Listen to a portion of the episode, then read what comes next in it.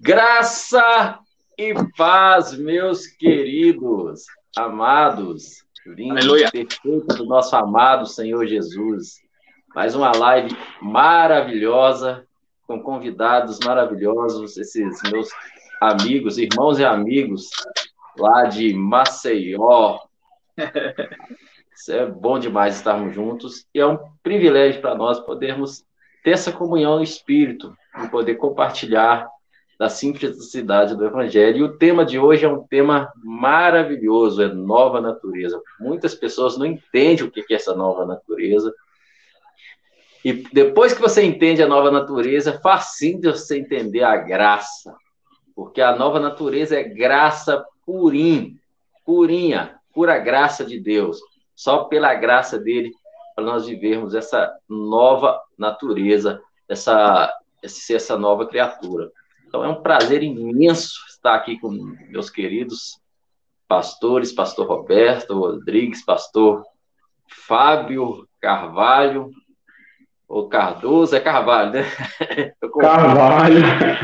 Fábio Carvalho. E que alegria poder estarmos aqui juntos, queridos. Então você vai chegando, você que está chegando, já não esqueça de dar o seu like. Seu like é muito importante para que essa live chegue para o máximo de pessoas possível. É assim é que funciona a, a, o YouTube, as redes sociais. Então, dá aí seu like, não custa nada dar um like, participe com a gente, esteja colocando aí alguma coisa. Isso tudo é uma forma de você contribuir para que essa live chegue para outras pessoas, porque esse conteúdo, acredito, se você está aqui, é porque você gosta do conteúdo da graça, da vida no Espírito, e já sabe muito bem do que nós falamos. Então, amados, nós vamos estar falando hoje sobre nova natureza. E é muito gostoso poder compartilhar isso. Né? Nós conversamos nós três, fazer uma live. O assunto que vem em pauta é esse: nova natureza. E vou deixar que os pastores vão fazer uma introdução e depois da introdução, nós começamos com o tema aí. Vamos começar a introdução aí com o pastor Fábio. Enquanto isso, o pessoal vai chegando, tá?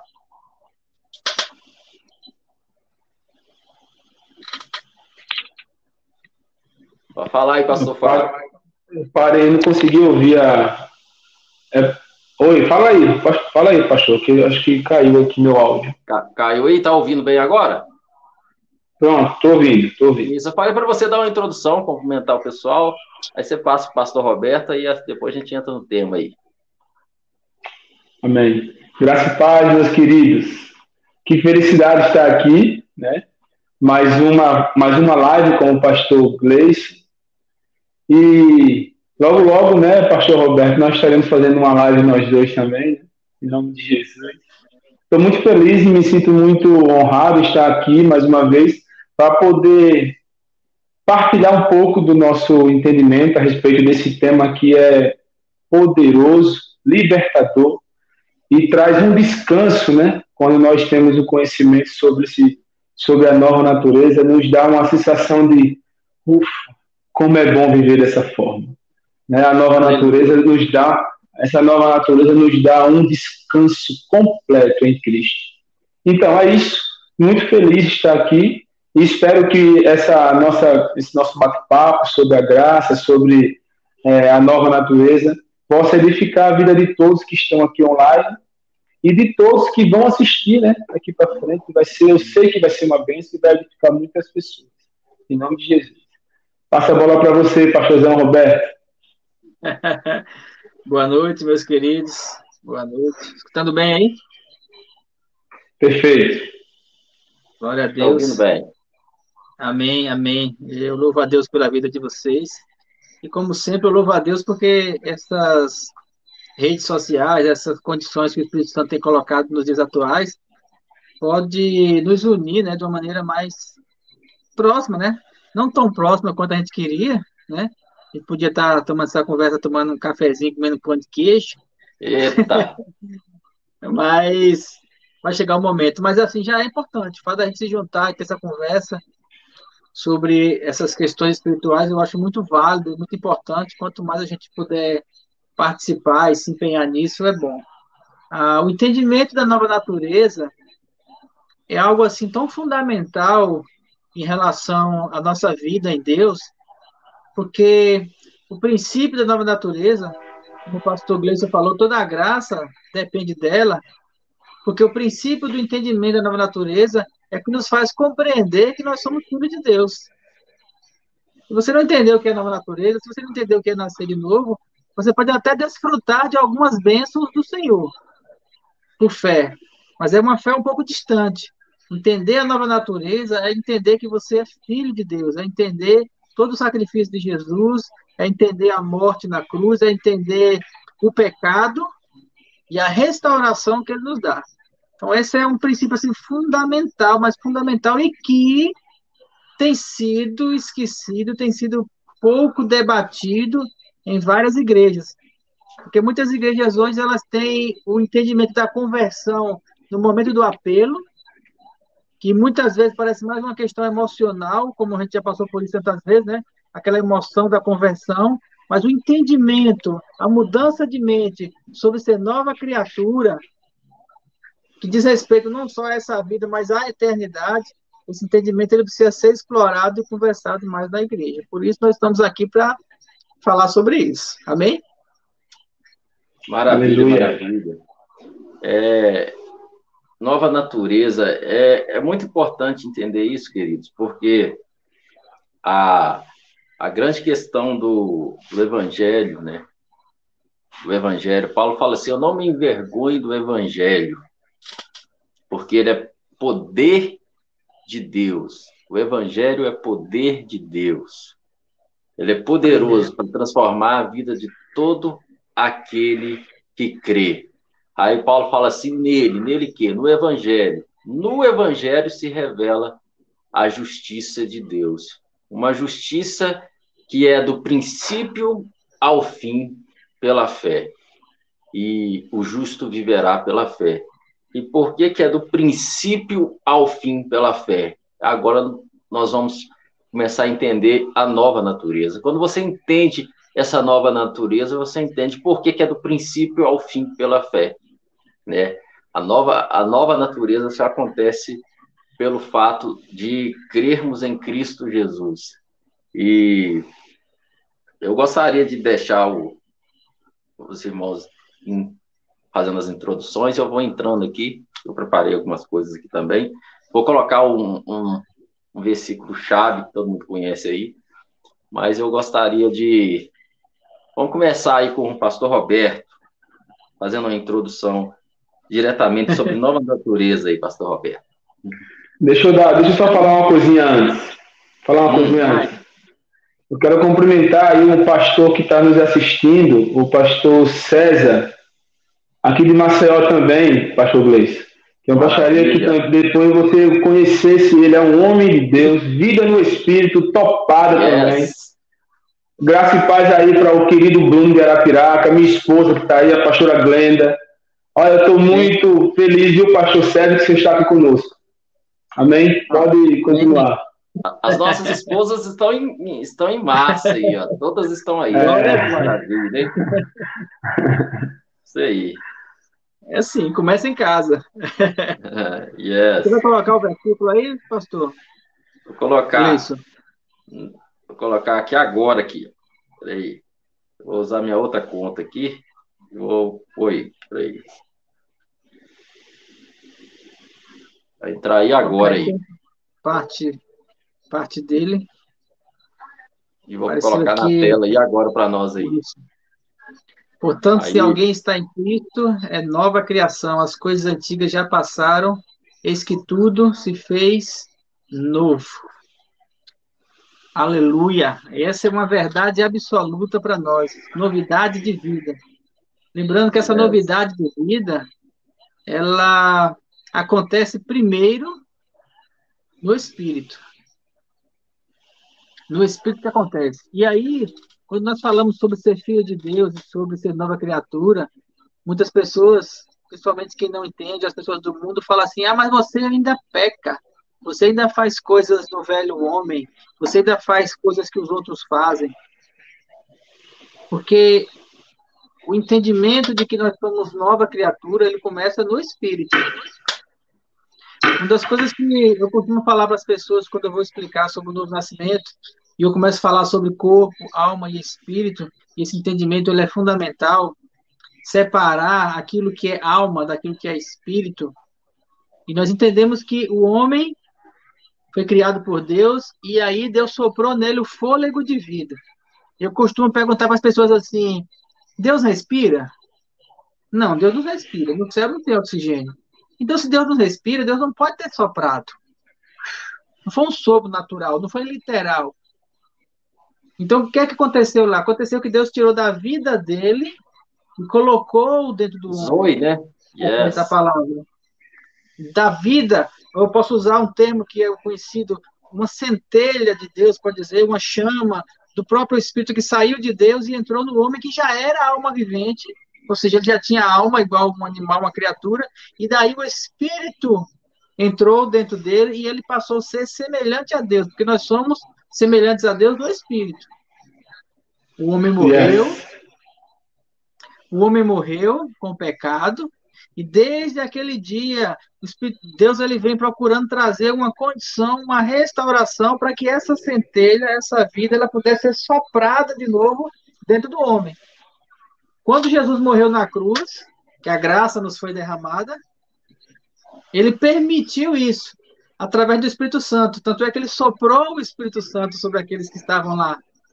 Então, quando ele soprou o vento do Espírito sobre nós, é o mesmo sopro que aconteceu lá no Éden, que veio dentro de nós. E esse sopro que veio dentro de nós restaura a nossa condição de filhos, de espírito, de nascido de Deus, de semelhança com Deus. Nesse momento, nós somos nova criatura.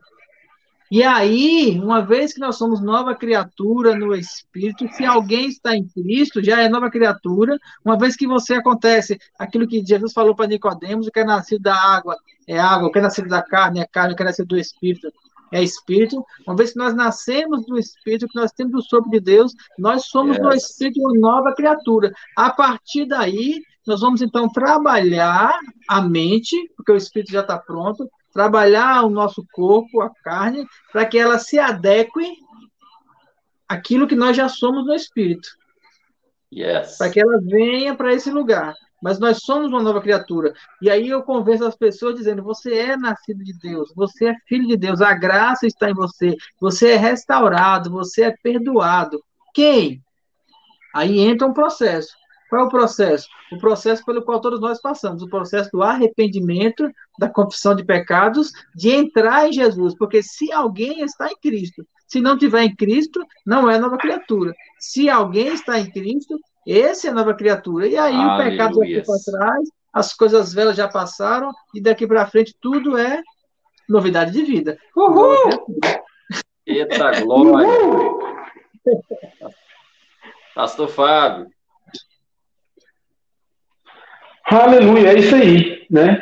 Nós, até o momento que nós tivemos encontro com essa com a vida no Espírito, né, assim, que eu tive esse encontro com a vida no Espírito, eu deixei de entender é, é, o ser crente de uma forma natural para uma forma sobrenatural.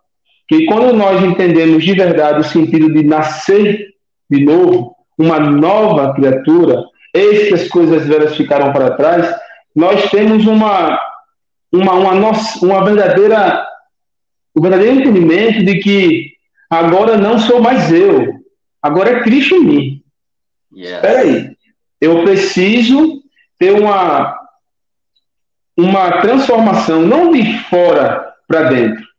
Porque a, a, a demonstração de que eu tive uma transformação, eu tive uma mudança de, de, de personalidade, de caráter, não se baseia no meu exterior, né? E antigamente, no, no meu entendimento antigo, as pessoas mudavam logo de roupa, né? Parava de se, de se vestir dessa forma e passava a se vestir de uma outra forma para mostrar que agora é crente, agora é uma nova pessoa. Então, a questão de ser uma nova criatura não está baseado no que está por fora, não, é, não está baseado aonde eu vou ou deixo de ir. a nova criatura, a minha nova identidade, a minha nova natureza, tem tudo a ver com o que, com o que começou a se transformar de dentro para fora. Engraçado é que, engraçado que a palavra do Senhor diz que Deus ele habita em um alto e sublime trono, mas também ele habita num coração contrito e quebrantado. Imagine que o Espírito Santo ele fez morada no homem. Nós passamos a ser uma, como o pastor Roberto falou, que desde a queda de Adão, o Espírito ele procura, procurou uma forma de voltar a morar dentro do homem. Até então ele, ele, ele, ele descia, ele se apossava de algum profeta, de algum sacerdote, de alguma coisa para poder acontecer alguma coisa poderosíssima, né? Se apossava de Moisés, se apossava de algum de Davi, de alguma coisa assim. Mas ele não morava, eles colocavam ele dentro de uma arca, né? A arca da aliança, ali habitava o Espírito do Senhor. Mas ele queria, era um, um homem, ele queria era se reconciliar com o homem, ele queria era voltar a morar dentro do homem, que nós fomos, fomos feitos para ser a arca de Deus, de verdade. E ele, engraçado que quando Deus ele coloca o seu espírito dentro da gente, não é para que ele, ele não está interessado apenas em olhar o que estamos fazendo por fora, porque ele quer nos conhecer por dentro, né? Ele mora dentro e ele está sondando o meu coração, ele está sondando os meus pensamentos, ele está observando o meu, o meu olhar, a, o que eu tenho escutado, o que eu tenho falado. Então, tudo isso é uma demonstração da minha nova natureza. Né? E quando nós entendemos que a nova natureza é você ter uma mudança de uma vida natural para uma vida de fé, isso. Você passa a viver numa, num nível de fé em que você não está mais preocupado em mostrar para as pessoas quem você é. Se você é, é, é um ungidão, se você faz isso, se você dá muitas coisas, se você. É por isso que eu quis falava assim. Quis falava quando tu for dar uma, uma esmola, que a tua outra mão não veja porque ele estava desde o início falando: olha, as coisas que é feito no exterior não é tão importante. O que eu quero, o que eu quero de você é o seu coração. Então, a maior demonstração de, de uma nova natureza, no meu, nessa introdução rápida, no meu entendimento, é uma mudança de mentalidade, um comportamento interno, sabe? Então, quando eu começo a viver dessa forma, eu consigo viver por fé. Eu consigo andar em descanso, porque eu sei que não depende mais dos meus, das minhas ações, e sim da minha fé naquele que comprou, aquele que tomou de mim a minha velha natureza e me deu uma novinha. Né? Cristo ele tomou a minha velha natureza quando eu aceitei ele como meu Senhor e Salvador. Ele agora eu agora vou querer mudar sua, o seu caráter. Vou querer mudar sua fala, mudar o que você tem visto, mudar o que você. O, o, a forma onde você está, em qualquer ambiente que você estiver, você não vai ser mais aquele Fábio de antigamente. Você vai ter um outro caráter. Eu não quero te impedir de ir para os lugares, eu quero que você chegue nos lugares e seja diferente. Entendeu? Então, a mudança da nova natureza é totalmente interiormente. Yes, yes. Aleluia. Nós vivemos uma nova fase, um novo, um novo momento, um novo tempo, onde nós estamos não mais focados no que nós estamos enxergando naturalmente, e sim no invisível, que é mais importante para a gente hoje. Para a gente hoje, o que mais importa é viver pela fé. Aleluia. Glória a Deus. É muito interessante, porque é. Se alguém está em Cristo, é nova criatura, ou nova criação.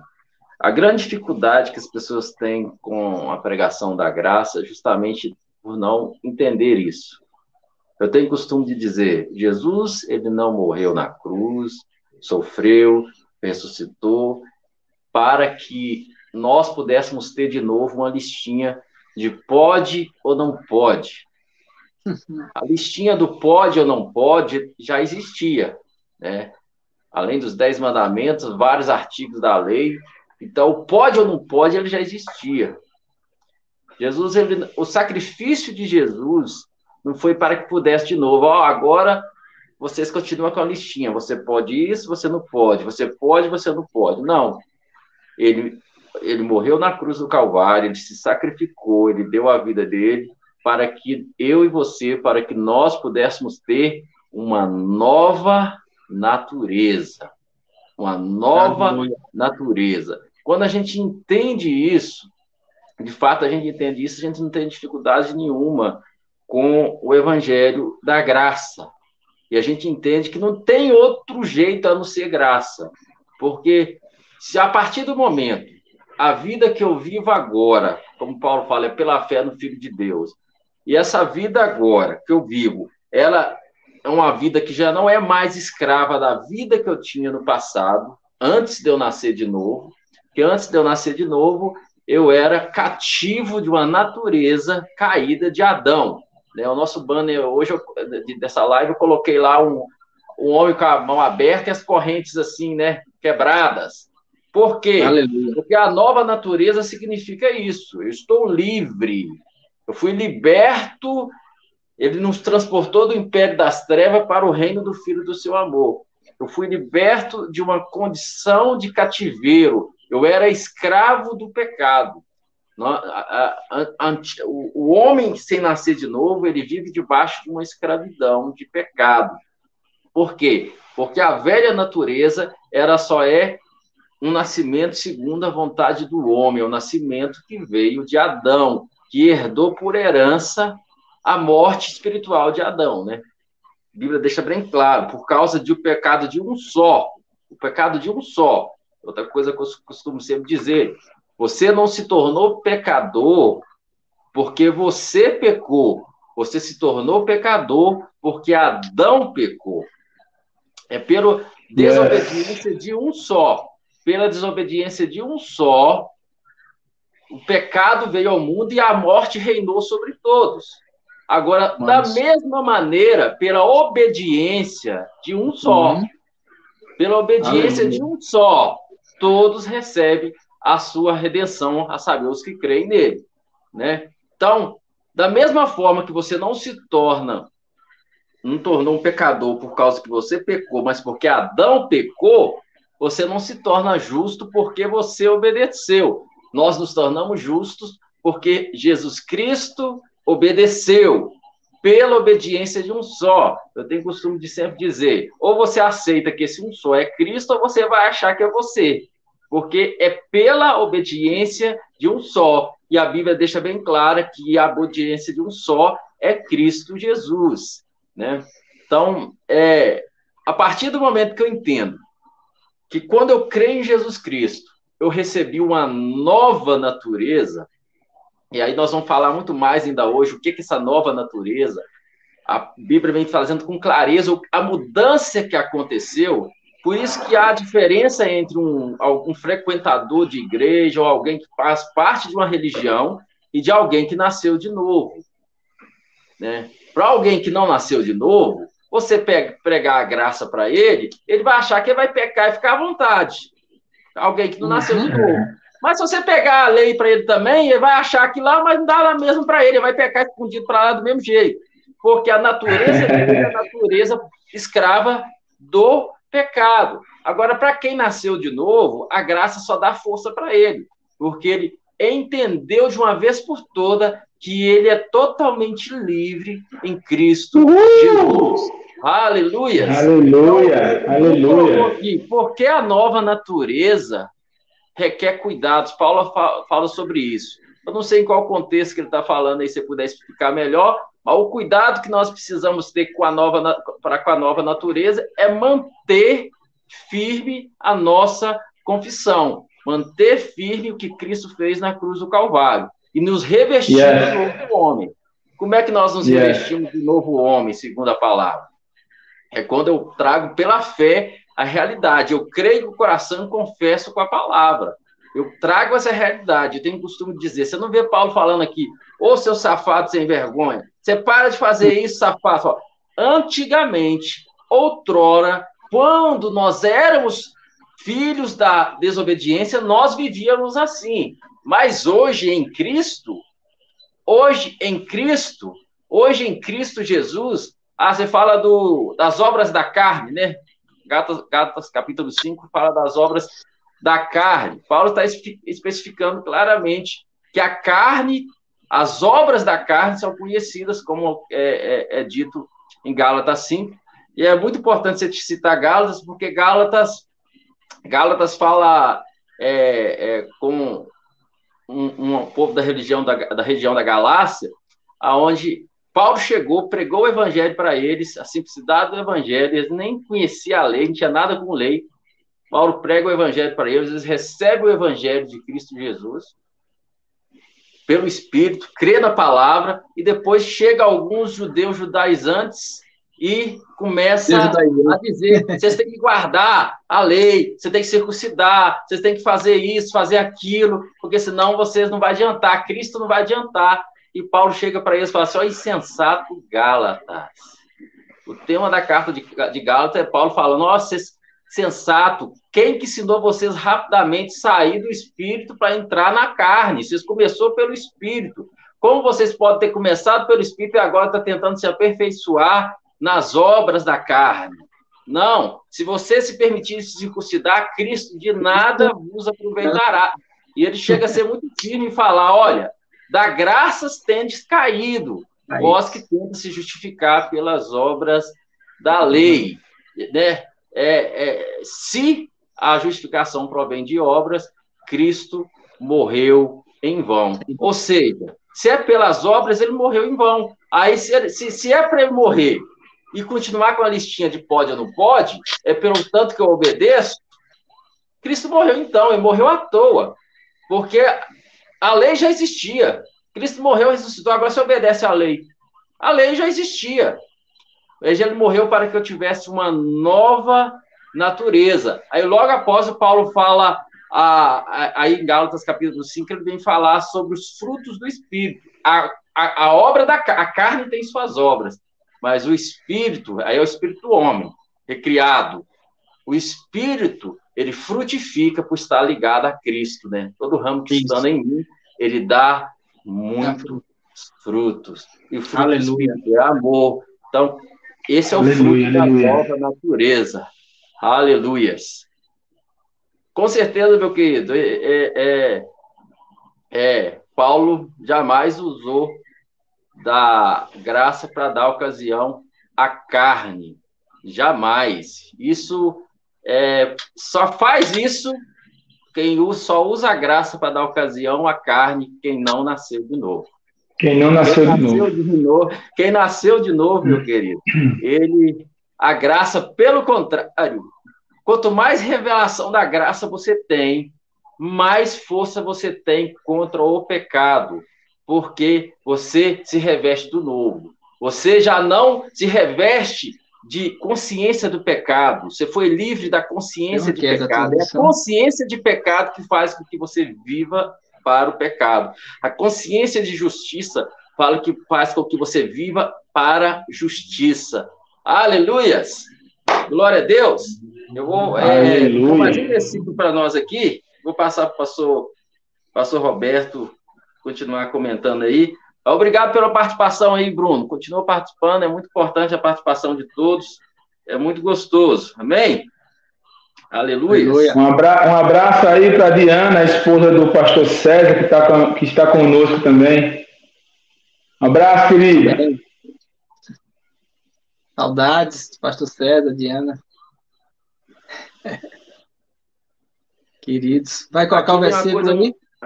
Vou, e esse aqui é top. Não sei se ele vai caber todo. se ele não caber todo aí na janelinha aí do, do, do, do YouTube, eu vou tentar repartir ele primeiro e segunda parte. Esse aqui é top que responde muitas questões que as pessoas não entendem da nova. Acho que vai caber todo. Maravilha, maravilha. Esse versículo é maravilhoso. É um versículo dos mais que eu mais amo, esse versículo aqui, ó. Isso aí, ó. Aquele que nasce de Deus Todo aquele que é nascido de Deus não se dedica à prática do pecado. Enquanto a semente de Deus permanece nele, não pode continuar no pecado, pois é nascido de Deus. Exatamente. O não pode continuar no pecado ele, ele é, é perfeito essa colocação, porque ele diz o seguinte: você pode pecar, mas se você é nascido de Deus e você anda no Espírito, você não vai ficar lá.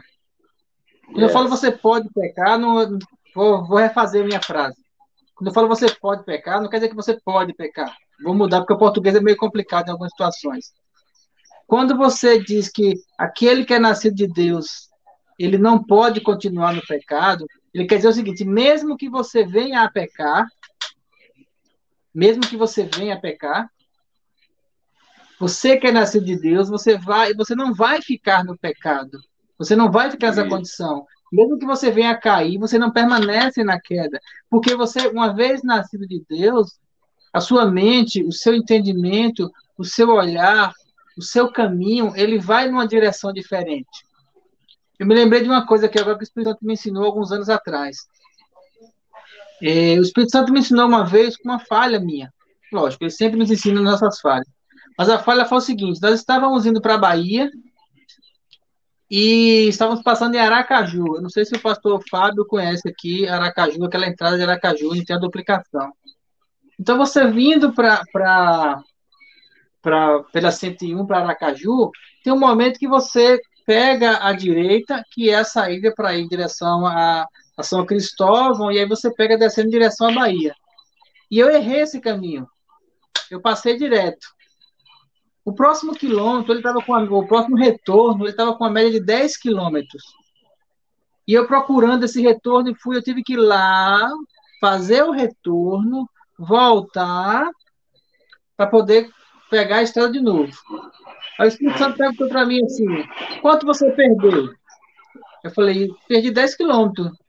Ele falou: não, você perdeu 20 quilômetros, porque foi 10 para ir e 10 para voltar. O que, que ele me ensinou com isso? Ele me ensinou o seguinte: no período que eu saí do caminho certo, eu estava indo em direção a, a entrando em Aracaju, eu estava ficando mais distante do meu ponto de partida, do meu ponto onde eu errei, do ponto inicial. Só que no momento que eu encontrei o retorno, que eu fiz a conversão, eu estava voltando pela mesma estrada, não era outra estrada, só que o meu olhar agora era diferente. Porque na primeira ida, nos primeiros 10 quilômetros, eu estava indo em direção ao pecado. Eu estava olhando mais longe do ponto do novo nascimento. Eu estava indo mais longe de quem eu sou da minha natureza, da linha, do caminho certo. Mas no momento que eu entendi que eu fiz a conversão, e conversão não é só o ato de se converter no momento lá quando eu aceitei Jesus, essa é a primeira conversão. Nós estamos nos convertendo constantemente.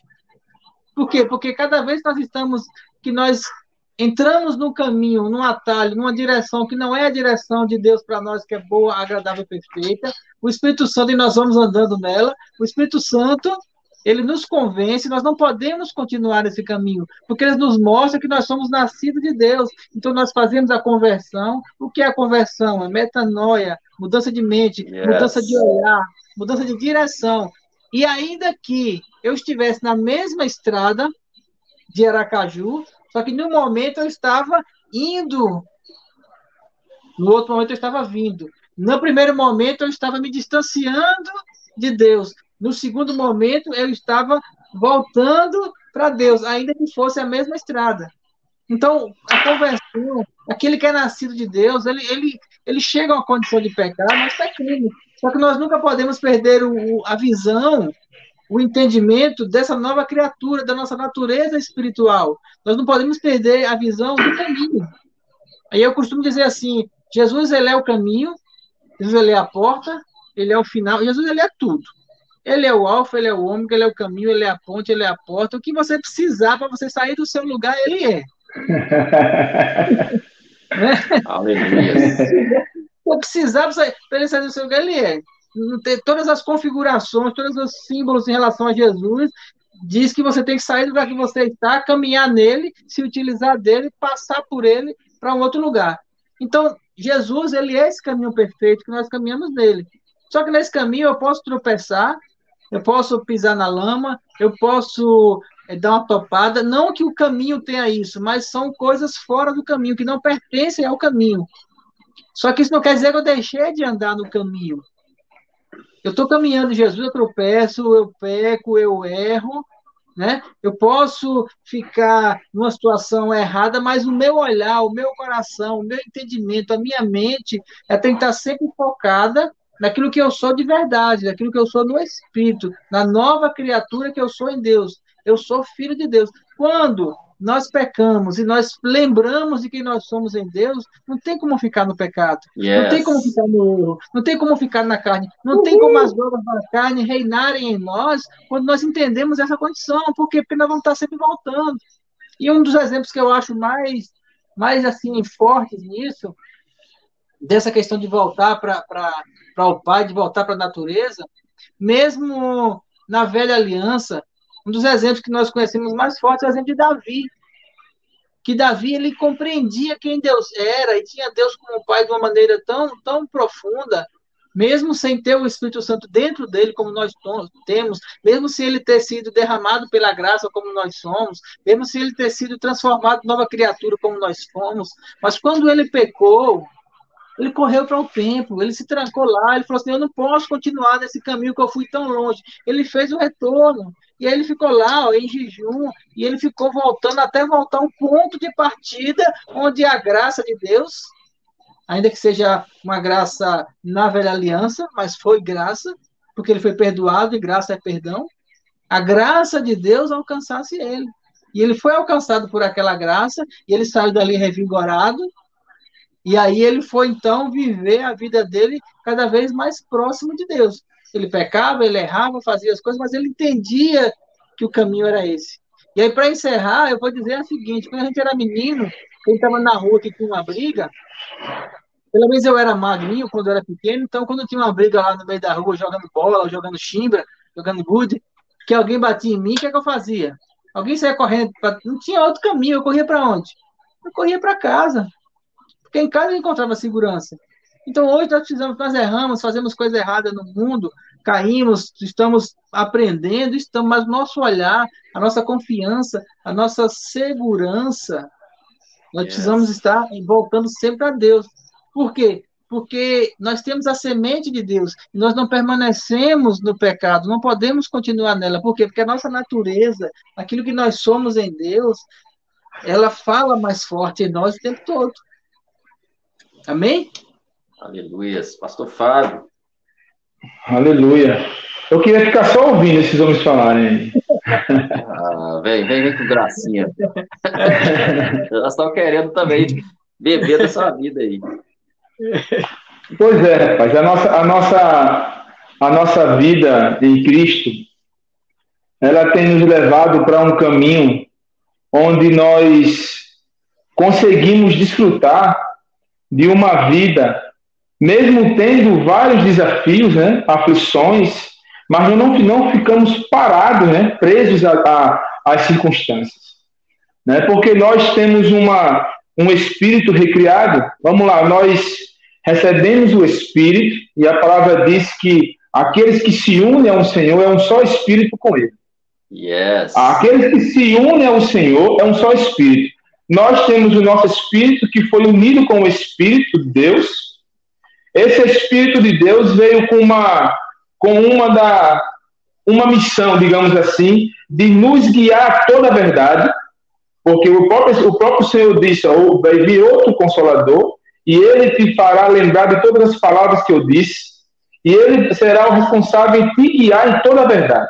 Então, quando eu tenho essa consciência, o pastor Gleice falou bem bem explicado, quando a gente não nasce de novo, não nasceu de novo, nós permanecemos no pecado, porque não nascemos de novo. Então existe aquela diferença.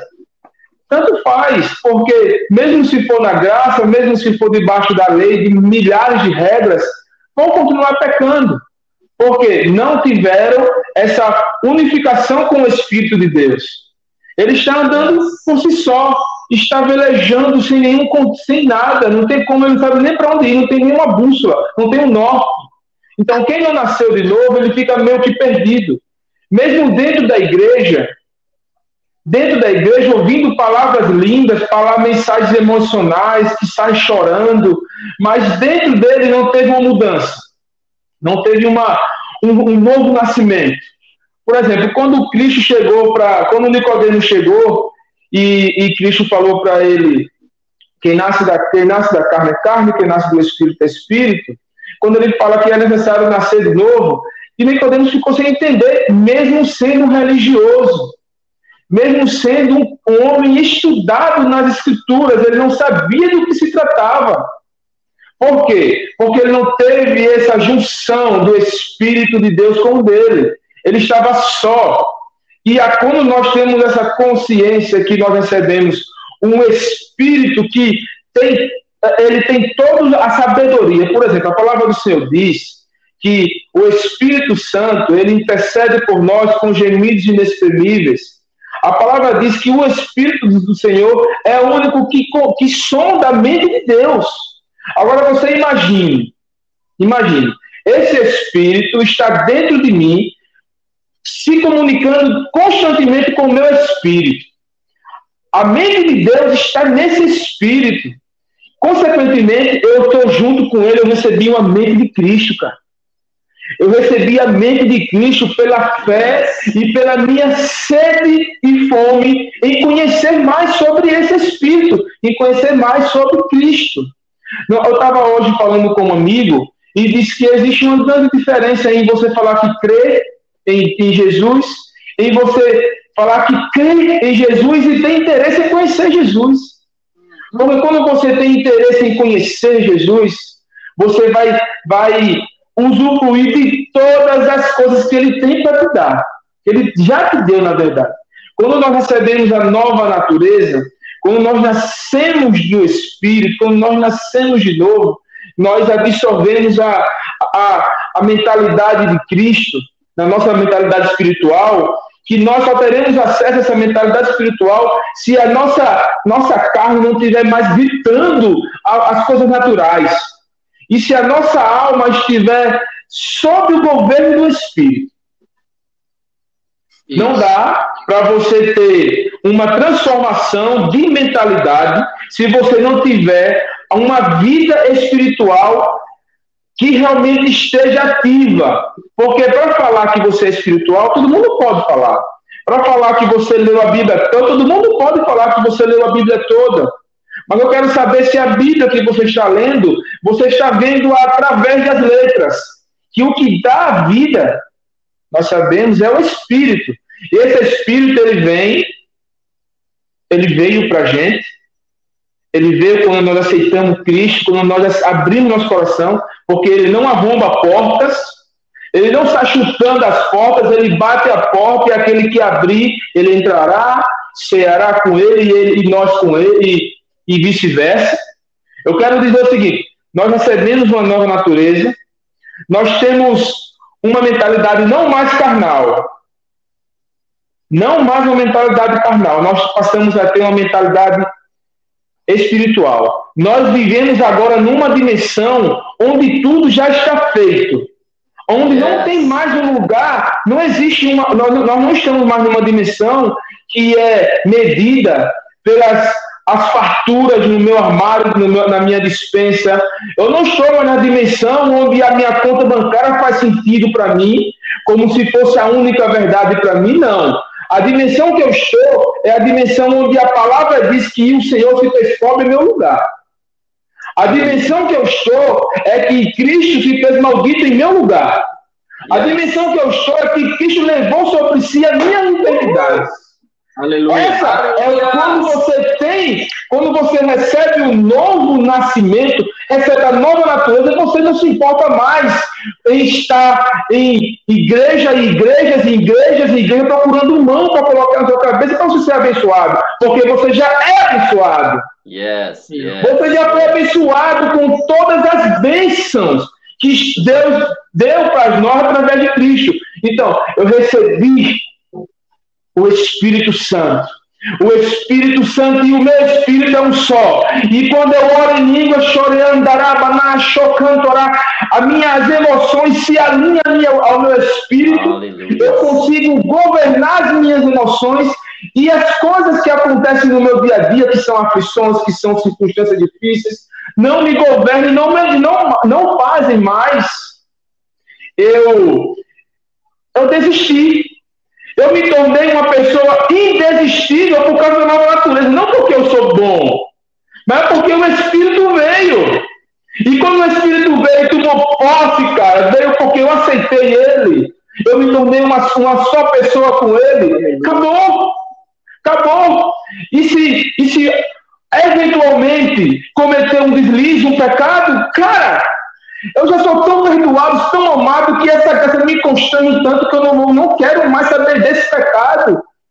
Sabe? Eu sou, eu, eu tenho uma nova natureza, Senhor, Pai, tu sabe o que eu fiz. Mas isso aqui não é mais a minha realidade, minha realidade é essa. A minha realidade é o céu. A minha realidade é essa dimensão onde o Senhor me trasladou, transportou. Entendeu? Então, nós que nascemos do Espírito, nascemos de Deus, nascemos uma nova natureza, nós não andamos mais como o mundo anda. Por exemplo, tem uma palavra aqui. Deixa eu colocar o meu óculos. É forte, Tem uma palavra aqui. Uma palavra aqui. O homem natural não compreende as coisas do Espírito de Deus, porque eles parecem loucura e não pode entendê-las, porque elas se discernem espiritualmente. Mas o que é espiritual discerne bem tudo, e ele de ninguém é, é discernido, porque quem recebeu a mente do Senhor para que possam instruí-lo. Nós queremos que o Senhor, a palavra que veio gritando, sabe, no meu coração, foi Romanos 8, 19, que fala: a criação geme pela manifestação dos filhos de Deus. Sabe? O Senhor, tá, o Senhor está levantando, sabe, pastor Gleito, pastor Roberto e todos que estão ouvindo, está levantando pessoas em várias partes do Brasil para ensinar o que é andar no novo nascimento, o que é andar na fé, o que é andar no Espírito, porque não está mais ligado em lugares em quatro paredes, e sim em uma vida de fé, em uma vida plena e convicta. Que mesmo vindo as coisas, as circunstâncias, não conseguem mais parar esse povo. E o povo está gritando, querendo ajuda, querendo viver dessa forma. Poxa, como era que Abraão aguentava? Como é que esse povo, mesmo Deus falando, Abraão, pega o teu filho Ismael e manda ele embora do acampamento. A emoção de Abraão, cara, ele estava, meu filho, mas ele não questionou, ele chau Ismael. Quando Deus falou, Abraão, pega Isaac e leva lá para a região de Moriá e sacrifica ele. Abraão não contou para ninguém, não contou história, pegou seu filho e foi-se embora. Por quê? Ele recebeu um novo, uma, uma, uma nova natureza, cara. Ali foi incrível. Ele falou: sai do teu povo, da tua parentela, anda, vai para onde eu te mostrarei. Só tinha só as estrelas como testemunha, não tinha ninguém para falar. Abraão, eu vi que Deus falou. Ele não se importava com ar nem com ninguém que tinha falado, ele apenas crê na palavra. E aqueles que são nascidos de Deus, cara, eles creem na palavra e ponto. Eles creem naquilo que Deus fala e ninguém consegue roubar isso dele. Então, pastor Roberto, pastor Gleice, pastor César, Bruno, Céu, todos que creem na palavra, a minha esposa, a esposa do pastor Gleice, a, meu irmão, todos nós que nascemos de Deus, que cremos de verdade em Cristo, nós comemos isso daqui, ó, todos os dias, para mantermos nosso espírito firme, firme e convicto nenhuma circunstância para esses que vivem na fé. Esses que vivem na fé, esses que receberam o Espírito, porque Cristo, ele morreu. Eu já vou encerrar, eu falo demais. Cristo, ele veio para a terra, ele deu da sua vida pela, ele deu a sua vida pela humanidade, não foi para implantar doutrinas, não foi para implantar padrões, apenas não foi isso, ele veio para implantar a fé. Ele veio trazer a fé para que todos os justos vivessem por ela. Porque se não for pela fé, se o homem não viver pela fé, vai querer viver por estratégias. Se o homem não viver por fé, vai querer viver por vários métodos de crescimento, de multiplicação. Mas a fé é ela que gera tudo e em todos. E a fé, a fé ela só é dada para aqueles que nasceram de novo. A fé ela só é, só traz fruto quando nós nascemos de novo. Então, pastor Gleice, é contigo aí, para passar a bola para ti aí. Yes, yes. Pois é, meus queridos. Maravilha, maravilha. Você vê que não tem escapatória para falar ah, que esse povo que prega a graça é o povo que é, é, concorda com a libertinagem. Não sei aonde, aonde está aqui. E alguém Já falou pensou? vai viver do pecado à vontade, para que a graça aumente, né? como Paulo fala lá em Romanos capítulo 6. Ah, e que faremos então? Pecaremos ainda mais para que a graça aumente? Ninguém está vendo isso aqui. Aí Paulo fala, claro que não. Como viveremos? A resposta de Paulo? Como nós vamos viver para o pecado se para o pecado nós morremos? Essa que é a questão. Como que é impossível? Porque para o pecado nós morremos. Aí esse versículo aí tem isso, ó. Todo aquele, é todo aquele que é nascido de Deus. Quem não é nascido de Deus precisa ouvir a palavra, crer em Jesus e nascer de Deus. Não se dedica à prática. Não é que nós não erramos, não pecamos. Se fazer aí falar isso, nós somos mentirosos. Mas não se dedica à prática do pecado. Por quê? Ah, porque ele pertence à Igreja Batista, à Igreja Assembleia, não sei o que, tem cartão de Não, porque a semente de Deus está nele. No original, essa semente é sêmen, esperma, sêmen, a semente de Deus. Assim como o homem, o homem, quando se relaciona com a mulher, ele fecunda a semente dele na mulher, e dali nasce um filho com a natureza do homem e da mulher. Só que nós fomos fecundados por Deus, por Deus, a natureza yeah. de Deus, a semente de Deus. Na original é esperma, o sêmen de Deus, o sêmen de Deus, a semente de Deus está em nós. Nós recebemos uma nova natureza. A natureza de Adão, que era escrava até então, nós só éramos guiados por essa natureza caída. Então, era totalmente voltado só para o pecado. Mas quando nascemos de novo, nós somos fecundados, recebemos um novo nascimento pelo Espírito de Deus e temos a semente de Deus.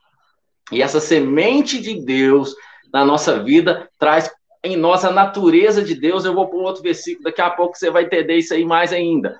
Há uma natureza de Deus. E por isso que nós não continuamos mais na prática. Agora, ainda estamos num corpo corruptível ainda existe uma, uma, um corpo corruptivo que está gritando, existe uma velha natureza que quer te puxar. Só que você vai se revestir de novo. Como que você se reveste do novo? Igual o pastor Fábio falou aí. Ah, não, quando uma coisa acontece, essa não é a minha identidade. Esse não sou eu. Essa é a diferença. Essa é a diferença de quando nós pregamos a graça quem prega a lei. Quem prega a lei é, ó, vai fazer para você mudar, vai não sei o quê. É o que você faz, é o que você faz. Agora, quem prega a graça fala: você já mudou, você já recebeu uma nova natureza, você já não é mais, você já passou da morte para a vida, você não é mais aquele. Isso aí não é mais você, você é nova criatura em Cristo Jesus.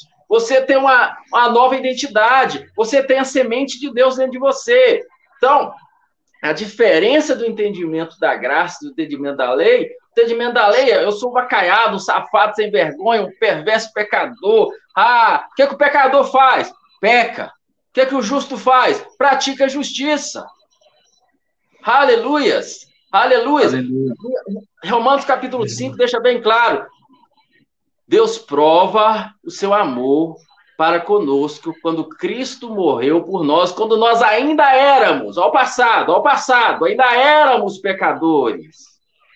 Quanto mais agora justificados pelo teu sangue.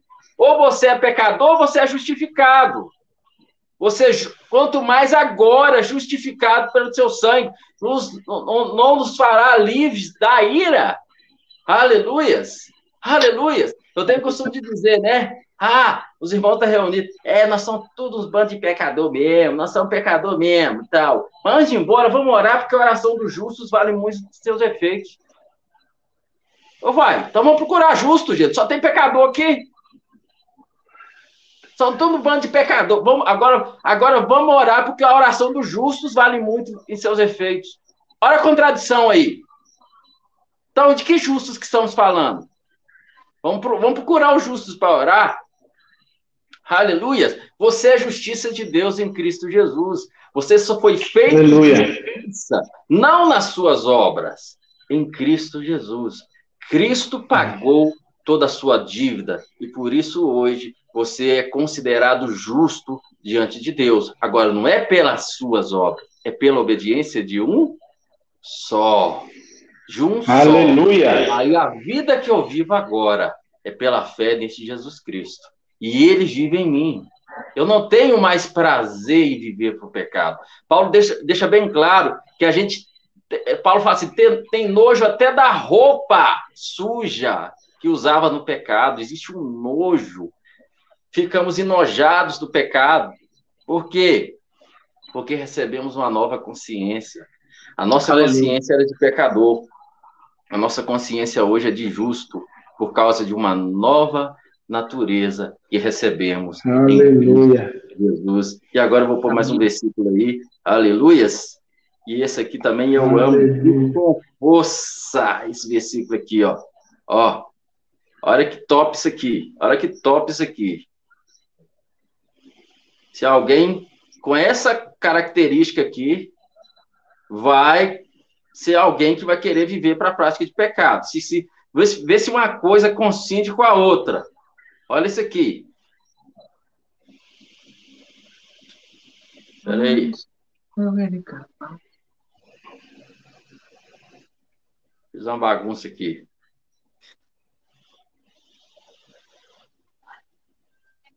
Não coube tudo, não. Mas a parte chave aí eu coloquei. Vai, vai de línguas por enquanto. Vai de línguas por enquanto. Colocar. Olha aí, ó. Aleluias. Pelas quais tendo ortogado suas preciosas e grandiosas promessas, para que por elas vos torneis co-participantes da natureza divina livrando-vos da corrupção que há no as mundo, paixões que há no mundo. as paixões que há no mundo. Aleluia, eu vou inverter a ordem um pouco, eu vou coisar e para o Fábio, depois vai para o pastor. Querido, entenda uma coisa, você é tá co-participante da natureza divina. Co-participante da natureza divina. É isso que aconteceu. Você é co. O que é co? Você participa da natureza divina juntamente com todos os irmãos. Que, por que, que somos co-herdeiros com Cristo? Nós somos herdeiros juntamente com Cristo. Então, somos co-participantes da natureza divina. Então, como é que eu posso ser co-participante da natureza divina e viver à vontade com o pecado? Então, você está me entendendo? Que para quem nasceu de novo, a graça só te dá mais poder ainda para viver nesse lugar. Aleluias! Glória a Deus! Aleluia, aleluia. Você está empolgado aí, pastor Roberto? Você quer que vá para você? Aleluia! Vai, Fábio, vai invertido aí. Vamos inverter esse negócio. Vai lá. Eu pensei que ele ia continuar falando, já passou para mim e falou, rapaz.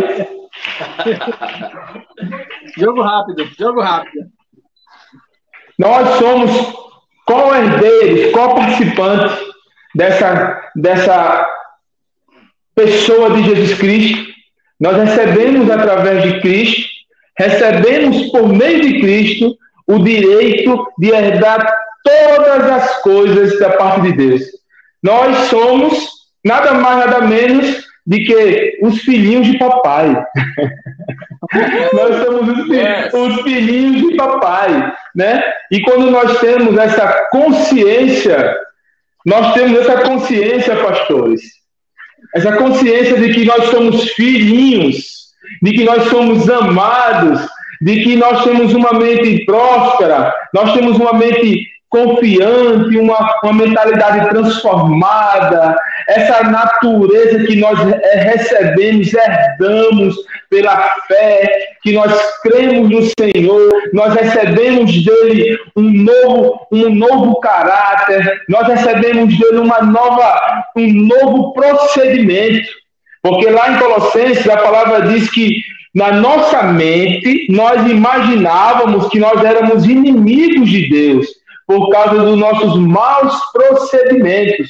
Aí ele continua falando, mas agora eu me reconcilio com vocês por meio do corpo físico de Cristo. Uau!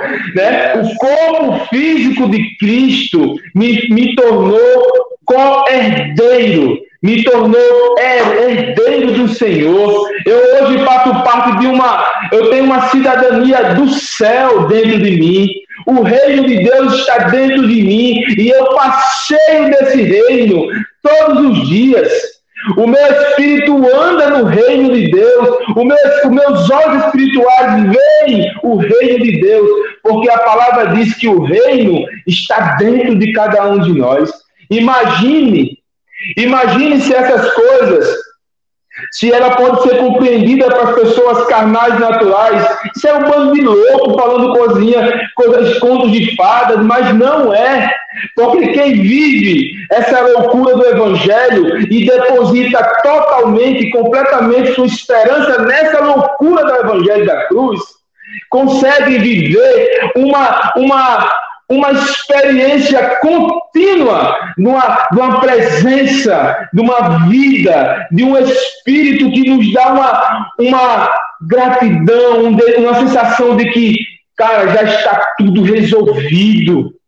Sabe? Então, essa consciência que nós recebemos quando nós recebemos essa nova, nessa nova natureza, ela nos dá uma capacidade de ouvir um outro irmão falar e entender no Espírito, porque o mesmo Espírito que está no Gleicio, que está no Roberto, que está nos irmãos aí nos comentários, é o mesmo Espírito que está em mim.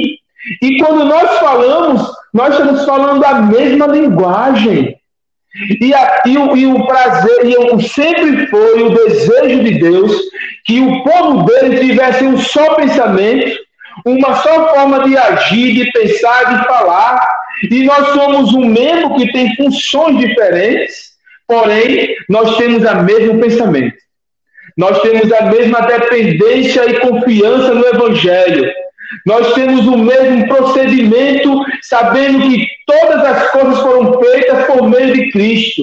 Nada do que foi feito poderia ter sido feito se não fosse pela a palavra, o verbo que hoje se fez carne e que está no céu e mandou seu espírito para morar dentro da gente. E eu estou com um versículo aqui, que eu vou compartilhar rapidinho, que diz assim: ó, quem vive, olha que, olha que versículo lindo esse também. Quem vive segundo a carne tem a mente voltada para o que a carne deseja. Mas quem vive de acordo com o Espírito tem a mente voltada para o que é, para o que o Espírito deseja. Aí ele continua: a mentalidade da carne é morte, mas a mentalidade do Espírito é vida e paz. É Romanos capítulo 8, versículo 5 e 6. Você pode ter uma noção do que é receber uma nova natureza. A nova natureza você recebe uma mentalidade tão linda uma mentalidade tão transformada, como o pastor Roberto falou, uma metanoia, uma transformação de mente, que quando você sai do, do âmbito natural, de uma dimensão que você viveu durante 10, 20, 30, 40 anos, que foi. Eu vivi 36 anos da minha vida, 37 anos da minha vida praticamente, na forma mais natural possível que o ser humano pode, pode viver.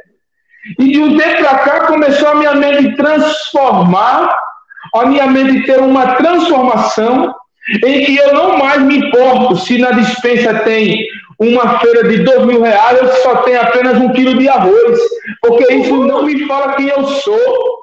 Yes. Porque o que fala quem eu sou é o que a palavra fala, eu repito isso quantas vezes for necessárias, porque quem vive dentro dessa dimensão é que sabe do que eu estou falando. Porque a nossa mente espiritual, ela traz para a gente, ela produz em nós paz, vida e paz. Ela não traz para a gente coisas carnais, uma vida, uma nova natureza. Ela não me dá o desejo nas coisas da carne. Sabe, quando eu, nasci, quando eu nasci de novo, eu deixei de ter desejo em muitas coisas e passei a ter desejo em coisas que eu nunca imaginei que eu teria desejo.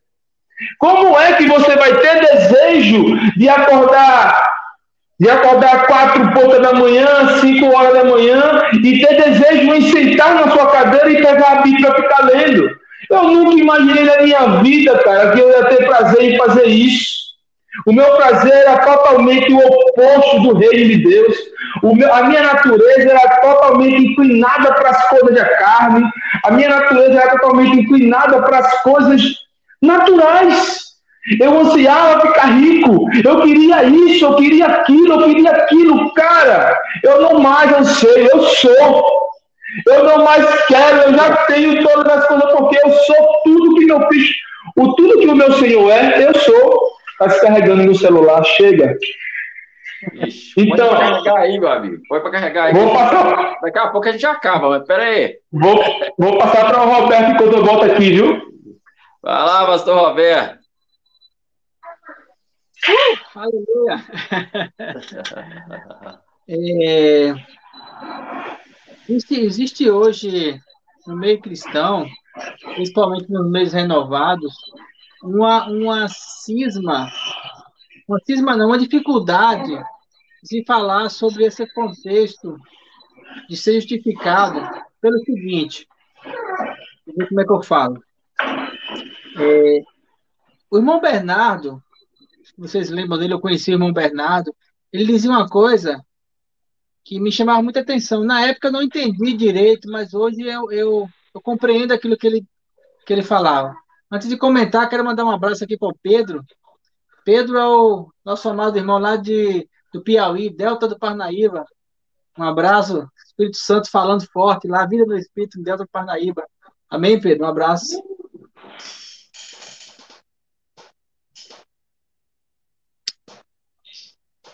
O irmão Bernardo, ele dizia o seguinte: ele falava assim, você ou você é justo em Deus e você não tem como ser mais justo, ou você é ímpio e não tem como você ser mais ímpio. Uma vez justificado, você é justo em Deus. Você passou para o lado da justiça.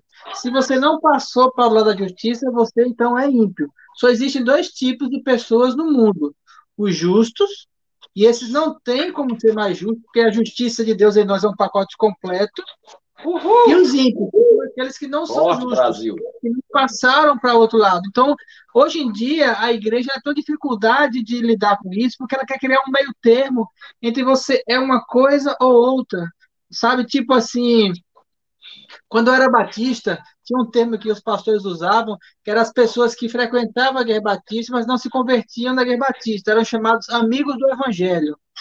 Amigo do evangelho é ímpio. Não faz, não precisa ir para a igreja, assistir os cultos, dar oferta, mas não se converter, você não fez nada. Na época achava legal aqueles caras que eram amigos do evangelho, geralmente eram homens que tinham posição social grande, não queriam se comprometer com a denominação batista, então eles eram amigos do evangelho, ficava ali se aproveitando de alguma coisa. Depois eu vim compreender com essas palavras do Bernardo que só tem dois tipos de pessoas: ou aqueles que são justos, justificados pela graça, participantes da nova natureza, ou aqueles que não são. Não tem meio termo. Ou você é luz, ou você é trevas. Ah, mas isso é uma dualidade muito forte. Mas essa dualidade vem de Deus, luz e trevas. Yes. Graça e pecado. Lei e graça pecado e perdão, vida e morte. A vida em Deus, aquilo que nós temos é uma dualidade. Só que o que precisa ser entendido é que o passar de uma para outra é muito fácil. Passar da morte para a vida é muito fácil. Passar da condenação para a graça, para o perdão, é muito fácil. Passar das trevas para a luz é muito fácil. Só precisa que você queira, só precisa que você creia, só precisa que você aceite. Não tem um meio termo. Ou você está lá ou você está cá. Tá, mas aí eu aceitei Jesus no meu coração. E agora? E agora que você aceitou Jesus, uma vez que você entendeu isso na sua mente, uma vez que você compreendeu no seu coração que não foi você que fez isso, mas foi pelo poder de Deus. E aí eu vou ler agora o texto aqui completo, não deu para o pastor Gleison colocar, mas uma vez que você entendeu isso pelo poder de Deus, visto como pelo seu divino poder, nos deu tudo que diz respeito à vida e à piedade, tudo, foram algumas coisas, você passou de um lado para outro, você passou da morte para a vida.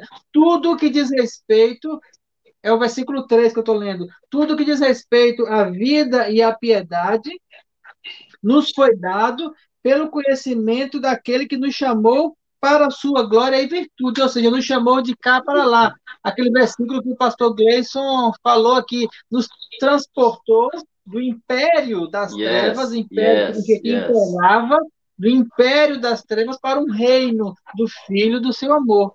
Nós passamos de um lado para o outro. Por isso, uma vez que nós passamos de lá para cá, que nós entendemos isso na nossa mente, ele nos tem dado grandíssimas e preciosas promessas, ou seja, a palavra de Deus tem sido derramada sobre nós, e quanto mais a palavra de Deus é derramada sobre nós, as suas promessas, grandes e preciosas, nós nos tornamos cada vez mais coparticipantes, participantes conjuntos, juntamente, no mesmo nível, na mesma igualdade, coparticipantes da natureza divina ou seja, escapando de ser ímpio, escapando da corrupção que é no mundo, escapando da concupiscência, da prisão, do desejo, do pecado que é no mundo. Nós fomos livres, resgatados, passamos de lá para cá, atravessamos a ponte, pensamos no Aleluia. Temos uma nova Desceu vida. Ainda tem mais. É, co-participantes, co-participantes, eu vou dizer uma coisa que muitos cristãos têm medo de dizer: nós somos iguais a Jesus. Yes, yes, Nós somos yes, iguais, yes. nós somos co-participantes da mesma natureza. Jesus tinha o Espírito Santo quando estava na terra? Tinha. Jesus tinha o poder de Deus sobre ele? Tinha, e nós temos, porque nos foi dado através de Jesus. O sacrifício que Jesus fez na cruz, morrendo, foi para que nós fôssemos iguais a ele, co-participantes da mesma natureza. Ele era primogênito, é unigênito, único filho, depois ele passou primogênito. Ele era único, agora ele é só o primeiro de vários que são iguais a ele, que somos nós. Então nós somos iguais a Jesus. Nós temos a natureza de Deus em nós. E aí aquele religioso chega e fala assim: ah, irmão, mas você peca. Mas você fez, você mentiu que eu vi que você mentiu, você, você errou, tá? Você pode dizer que está andando sem dar, você cometeu um bocado de pecado e Jesus nunca pecou. Quem fala isso, o, o evangélico que fala isso, é porque ele não entendeu a graça ainda. Ele não entendeu o perdão, ele não entendeu a restauração, ele não entendeu as vestes que nos foram dadas, o sangue de Jesus que foi derramado sobre nós. E aí, para encerrar, eu vou usar um exemplo que, eu, que, eu, que o Espírito Santo me mostrou uma vez, sobre o entendimento da graça e do perdão de Deus. É, eu estava falando para um grupo de homens uma vez, que eram pessoas que estavam numa condição de muita condenação. E eu estava falando sobre a graça de Deus, sobre o perdão, sobre a nova vida em Deus. E aí ele falou assim, falou assim, mas nós pecamos. E nós pecamos o tempo todo e nós queremos acertar ou não, isso é outra questão. Eu falei para ele assim: olha, vamos supor. A Bíblia diz que quando nós nascemos de novo, nosso interior flui em rios de águas vivas. Então vamos supor que a vida de Deus em nós é um rio. É um rio, um rio corrente. E aí eu me lembrei de quando minha mãe lavava roupa na, na, na, na beira do rio, na pedra. Quando ela estava lavando roupa, não sei se vocês tiveram essa experiência, em volta ali, ela, é, ela e outras mulheres estavam lavando roupa, em volta ficava aquela coisa esbranquiçada de sabão. Assim, geralmente ficava água parada e ficava tudo branco de sabão ali. E elas lavando roupa, espremia e ficava aquela coisa do sabão, as bolhas, tal. E aí depois elas pegavam as roupas, saíam e à tarde eu ia para lá tomar banho no mesmo lugar. Quando eu chegava lá, aquelas, aquela mancha não estava mais lá, sabe por quê? Porque a correnteza ela tinha levado.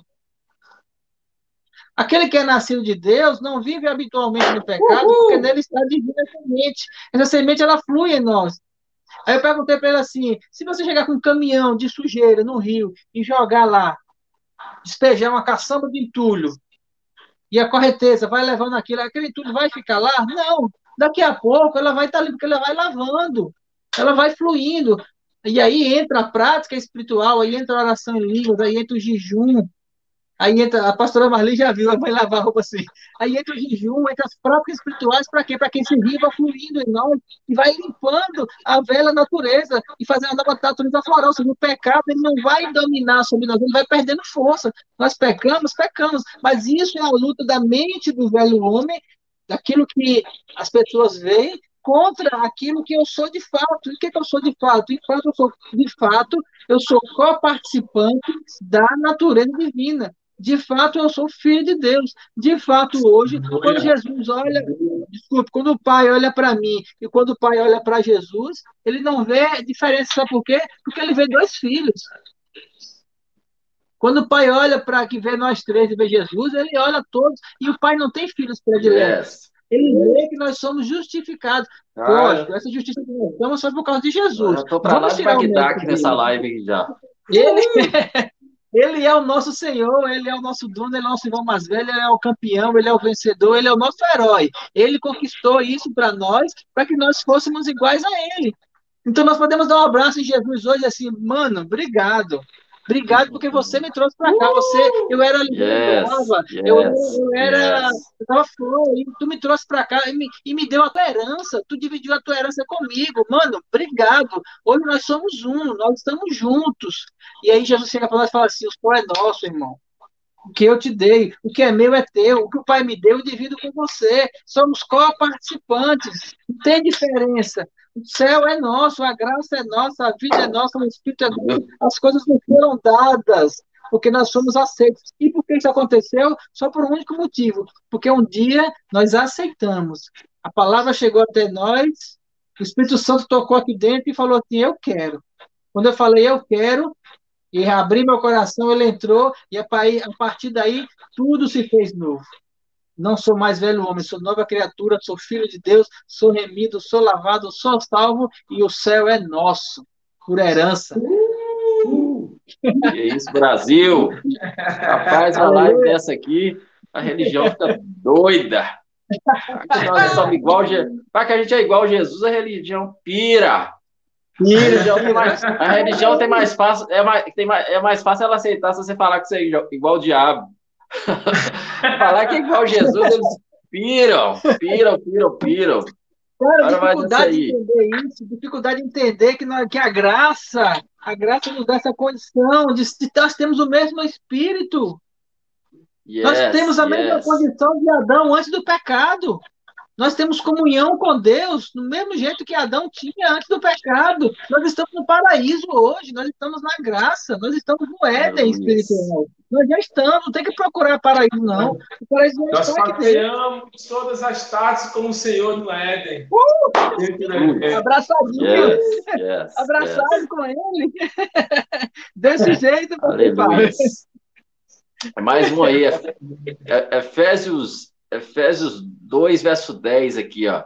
Pois somos criação de Deus, realizada em Cristo, para vivermos em boas obras, aos quais Deus preparou no passado para que praticarmos hoje. Por que, que esse versículo é tão maravilhoso e chave? Porque ele compõe é, Efésios capítulo 2. Né? A gente pega ali a partir do verso 8, vai dizer assim: pela graça sois salvos, né? Pela graça. Mediante a fé. Isso é dom de Deus. Não vem pela graça, não vem pelas obras, para que ninguém se glorie, para que ninguém venha se gloriar. Então, ponto final, não é por obras. Aí ele finaliza falando isso, pois somos feitos, somos criação de Deus, realizada em Cristo Jesus, para vivermos em boas obras.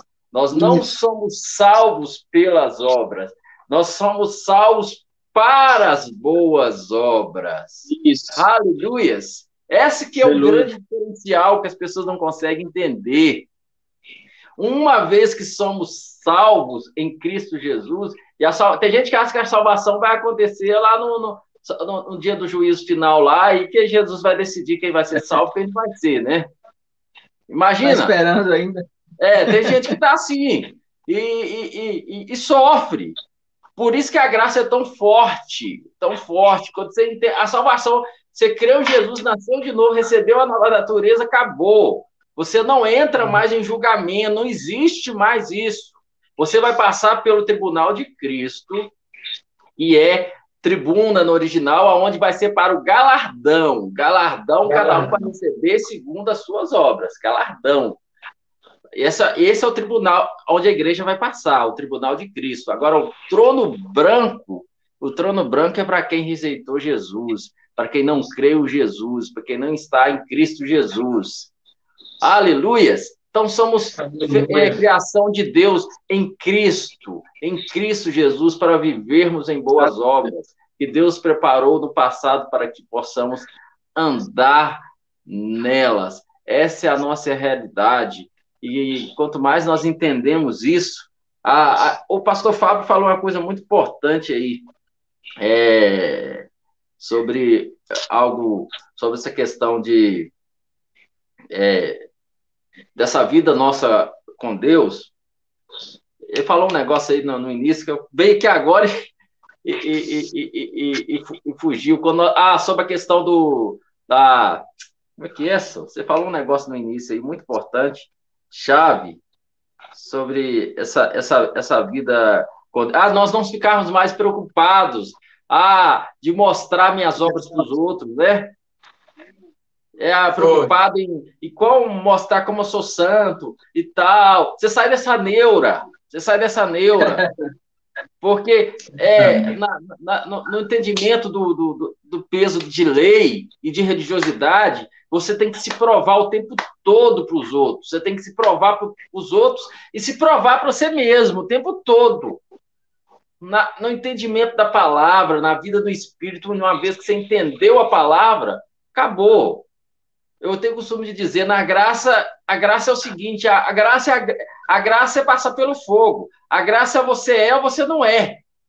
Na graça, o que é, é o que é, não é, o que não é, não é. Então, aquilo que não foi produzido pelo Espírito em mim é carne, meu amigo. Então, esse, essa mudança é natural. Então, eu sei no meu espírito a transformação que o Espírito Santo está fazendo dentro de mim. E outra coisa, né? O apóstolo Paulo fala que o Espírito de Deus testifica com o nosso espírito que somos filhos de Deus. Não é o pastor que testifica, não é, não é, não é eu que chego para você aí e falo, ó, pelo jeito que eu estou vendo, ah, você, você, você, você é filho de Deus, ó. Não, é o Espírito de Deus testifica com o nosso espírito. Uma vez que o Espírito de Deus testificou com o seu espírito, você entendeu, acabou, acabou. Você não tem que provar mais nada para ninguém. Você não está preocupado em provar mais nada para ninguém. Agora, as boas obras, elas são reais. Por quê? Porque você foi criado em Cristo Jesus para isso. As boas obras, elas são algo que flui, flui naturalmente no nosso dia a dia, mas nós não estamos preocupados em provar para ninguém, não estamos preocupados, aí sim surge esse negócio, o bem que você fez ali, você não está preocupado se alguém vai ver, se não vai ver, porque você, você não precisa ser aprovado por homens, você já entendeu que você é aprovado por Deus em Cristo Aleluia. Jesus, e isso é o mais que suficiente. Aleluia, pastor Fábio. Aleluia. Eu estava ouvindo vocês falarem aí e eu estou aqui sendo muito edificado, né, com, com a fala de vocês. E eu estava aqui pensando, eu estava aqui pensando que assim nós podemos ah, identificar como as pessoas ainda não, muitas pessoas ainda não entenderam isso. Como é que essa palavra aí fala para as boas obras? Nós fomos nós, em boas obras, né, nós temos que praticar as boas obras de Cristo, mostrar, continuar o que o Senhor iniciou, que é apresentar, que é mostrar o que ele representa, o que ele veio fazer. E quando você começa a ver em algumas pessoas pregações, você identifica que as pessoas ainda não entenderam o que é o novo, a nova natureza, pelo simples fato de que falam tanto de si, falam tanto do pecado do irmão, falam tanto das coisas que deixaram de fazer, que deixaram de dar, isso e aquilo outro, e você começa a entender e identificar que, rapaz, esse pessoal ainda não entendeu o que é nascer no Espírito ainda que eles já tenham uma nova natureza, mas ainda essa nova natureza está como se estivesse amordaçada, sabe? Não pudessem tomar o controle, mostrar o caminho. Porque quando nós. Eu tenho certeza que é o mesmo espírito que a, o que eu vou falar é o que vocês, é o que vocês também acreditam.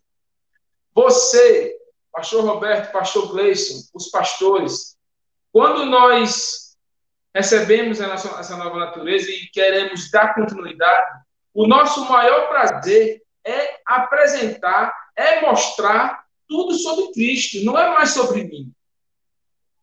Yes, não é mais yes, sobre yes, o que eu quero produzir Uhul. com a minha carne, o que eu quero produzir com as minhas próprias capacidades. Quando você identifica que um homem está evidenciando tudo o que Cristo fez, aleluia, ele entendeu. Mas quando querem apresentar os seus próprios trabalhos, as suas próprias façanhas, você já entende que ainda não entendeu o, o, o, o mistério e a simplicidade do Evangelho. Porque o Evangelho da nova aliança, o Evangelho de Cristo, o Evangelho qual, em qual nós depositamos toda a nossa esperança, é o Evangelho de Cristo. E Paulo, eu acho incrível como Paulo era ousado, ele falava bem assim: Este é o, é o meu Evangelho, ele falava, que era o Evangelho da fé, era o Evangelho de mostrar a consumação, de mostrar o que Cristo fez. Aleluia. Então, quando a, a gente tem essa, essa, essa, esse DNA que nós recebemos de Cristo, é o mesmo DNA que o pastor Roberto falou, meu irmão, mano, obrigado por ter repartido todas as coisas boas com a gente. Então, quando nós recebemos de Deus esse, esse DNA, esse mesmo Espírito, nós temos o prazer de continuar uma obra em qual as pessoas aprendam a viver de acordo com ele. Não mais pelas minhas, pelos meus, pelas minhas obras sacrificiais. Eu não vou mais ensinar você a se sacrificar, cara. Eu não vou mais ensinar você a fazer coisas que você não quer. Eu quero que você aprenda a viver por fé e tenha prazer e desejo de conhecer Cristo cada dia mais e se relacionar com Deus. Se relaciona com Deus, deixa que Ele faz o resto. Yes. Você começa a ter o prazer em apresentar a única obra que importa, que foi a obra da cruz. Aleluia. A, da cruz.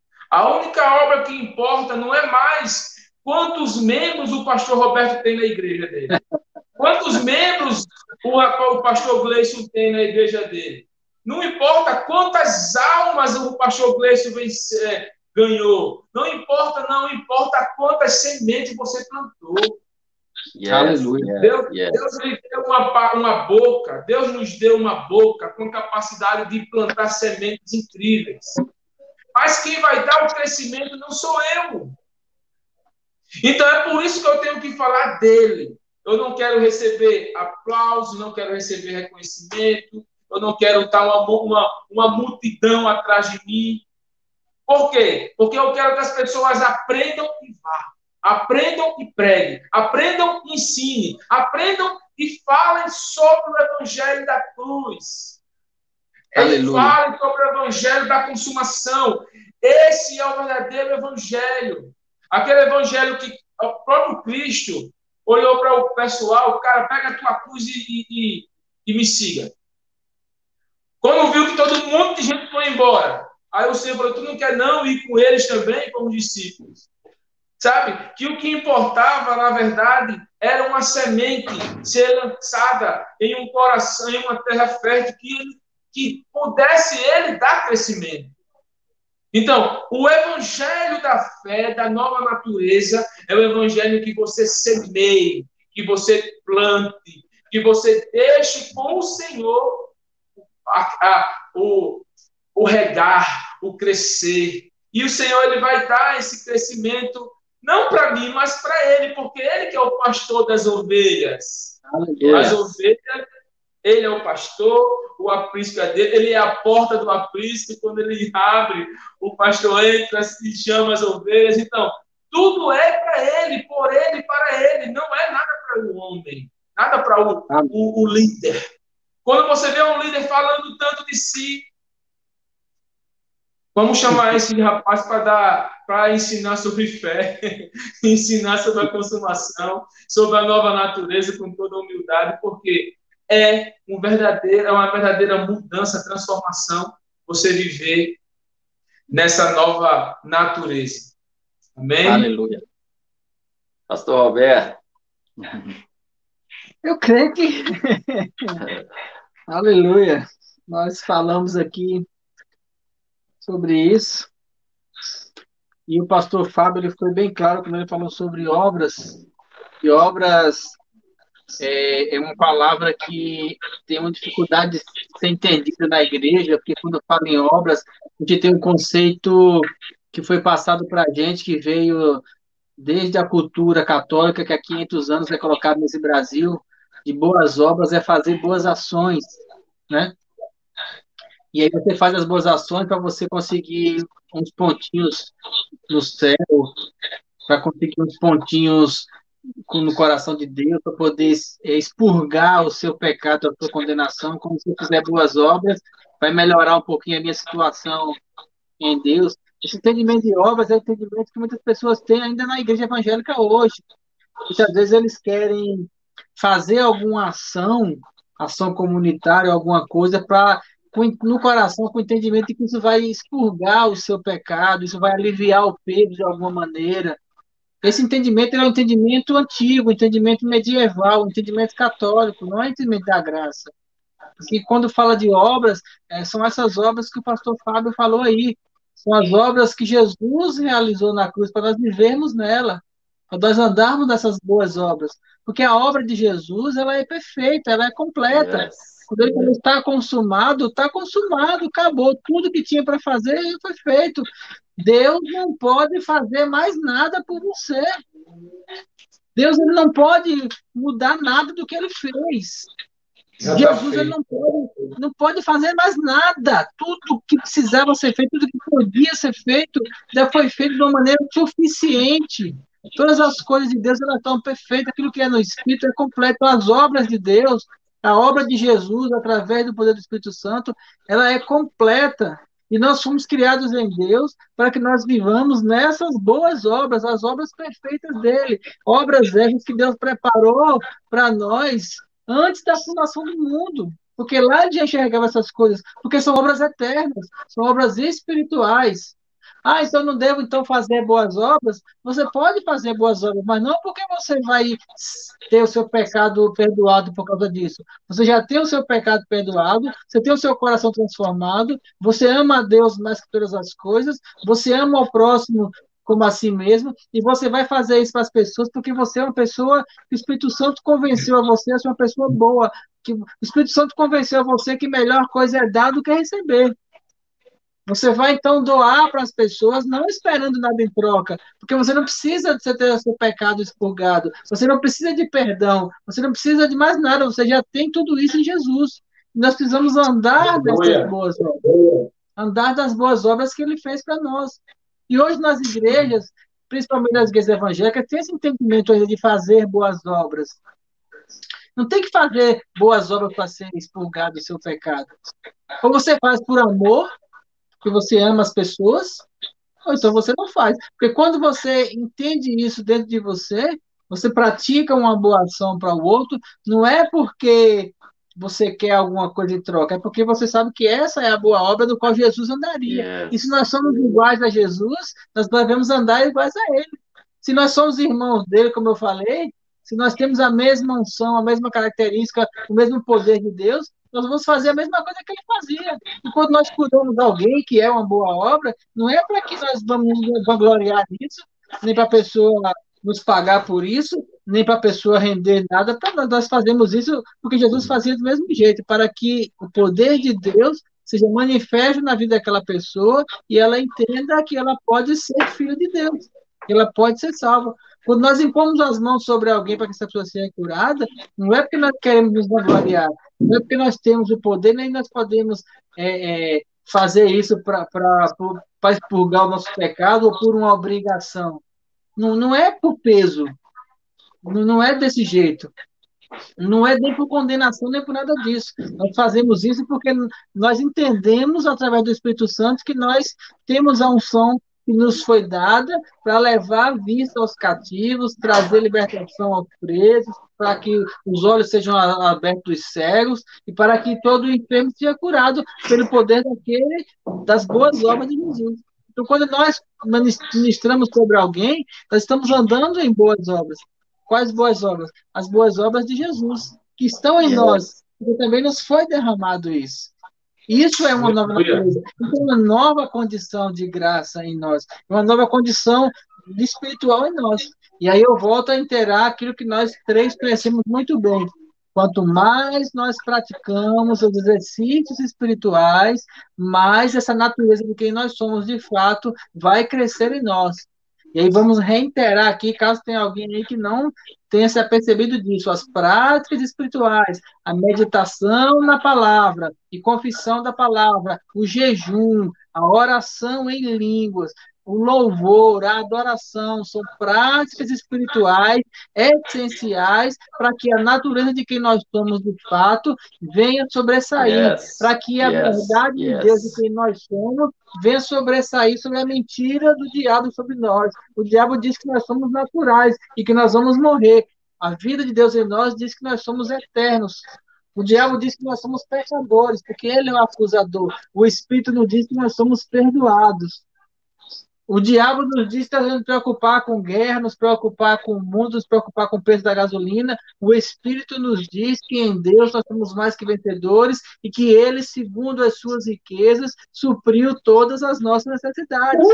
Precisamos andar nisso. Precisamos deixar que a verdade de quem nós somos, da nova natureza, yes. se aflore, cada vez mais seja mais forte em nós.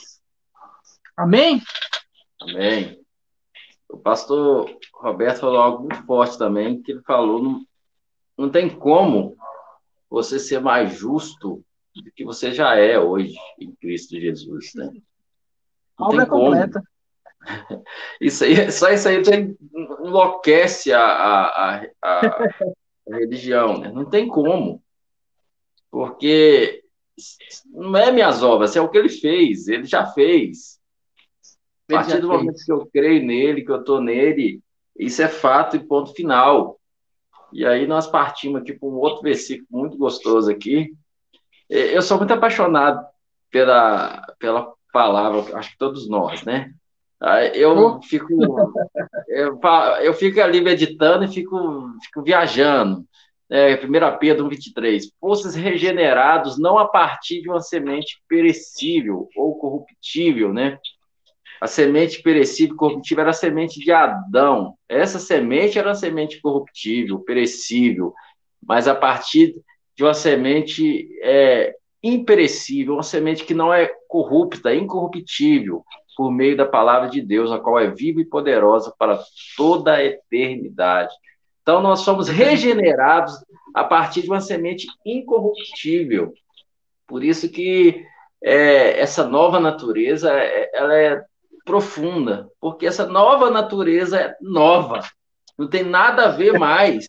É você é, é você deixar de ser é, é você passar de vamos supor, de cachorro para gato, é mudar a natureza. Um exemplo é mudar, é outra natureza.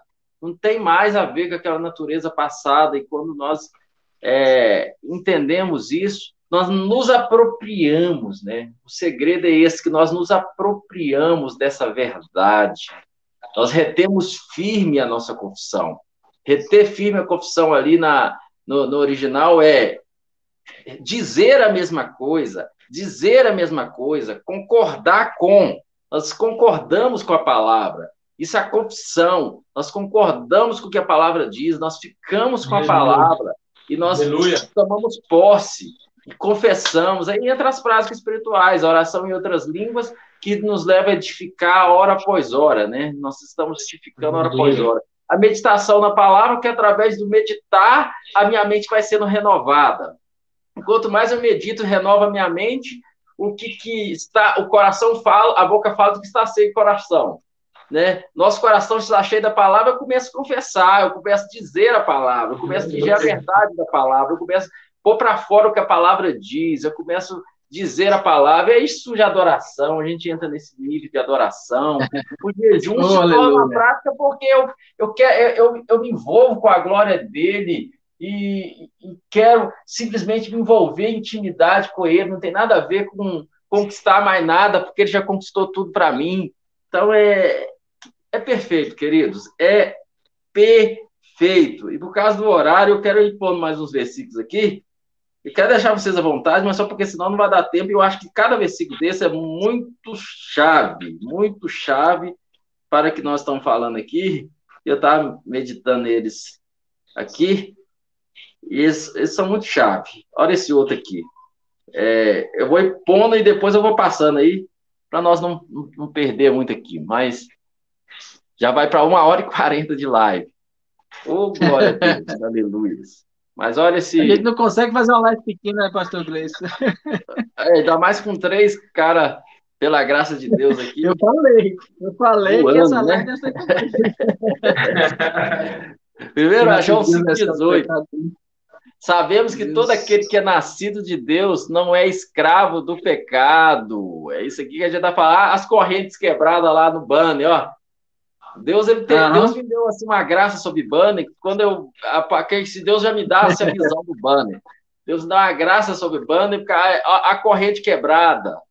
Ora, sabemos que quem é nascido de Deus não é mais escravo do pecado, as correntes foram quebradas. Antes, aquele que nasceu de Deus, Deus o protege e não permite que o maligno, maligno possa o possa tocar.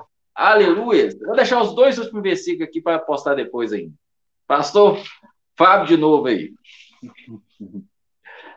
Paz, essa live está uma bênção, poderosíssima. Nós fomos regenerados pelo, por, por Cristo e yes. por Cristo nós somos guardados, né? A palavra está falando aí que aqueles que são nascidos de Deus o próprio Filho de Deus o protege e o maligno não pode tocar. Olha que palavra poderosa. Agora você pega uma palavra dessa e você não traz o espírito dela para dentro de você, ela não vai trazer uma, uma certeza, uma segurança para você. Yes. Porque o que mais existe é pessoas com medo de setas, com medo de retaliações, porque não pegam uma palavra como essa e não imprime no seu espírito como a única verdade. Lá em, em, Lucas 10, 19, a palavra do Senhor diz: Eu te dei autoridades para pisar serpentes e escorpiões, e dano nenhum te causará.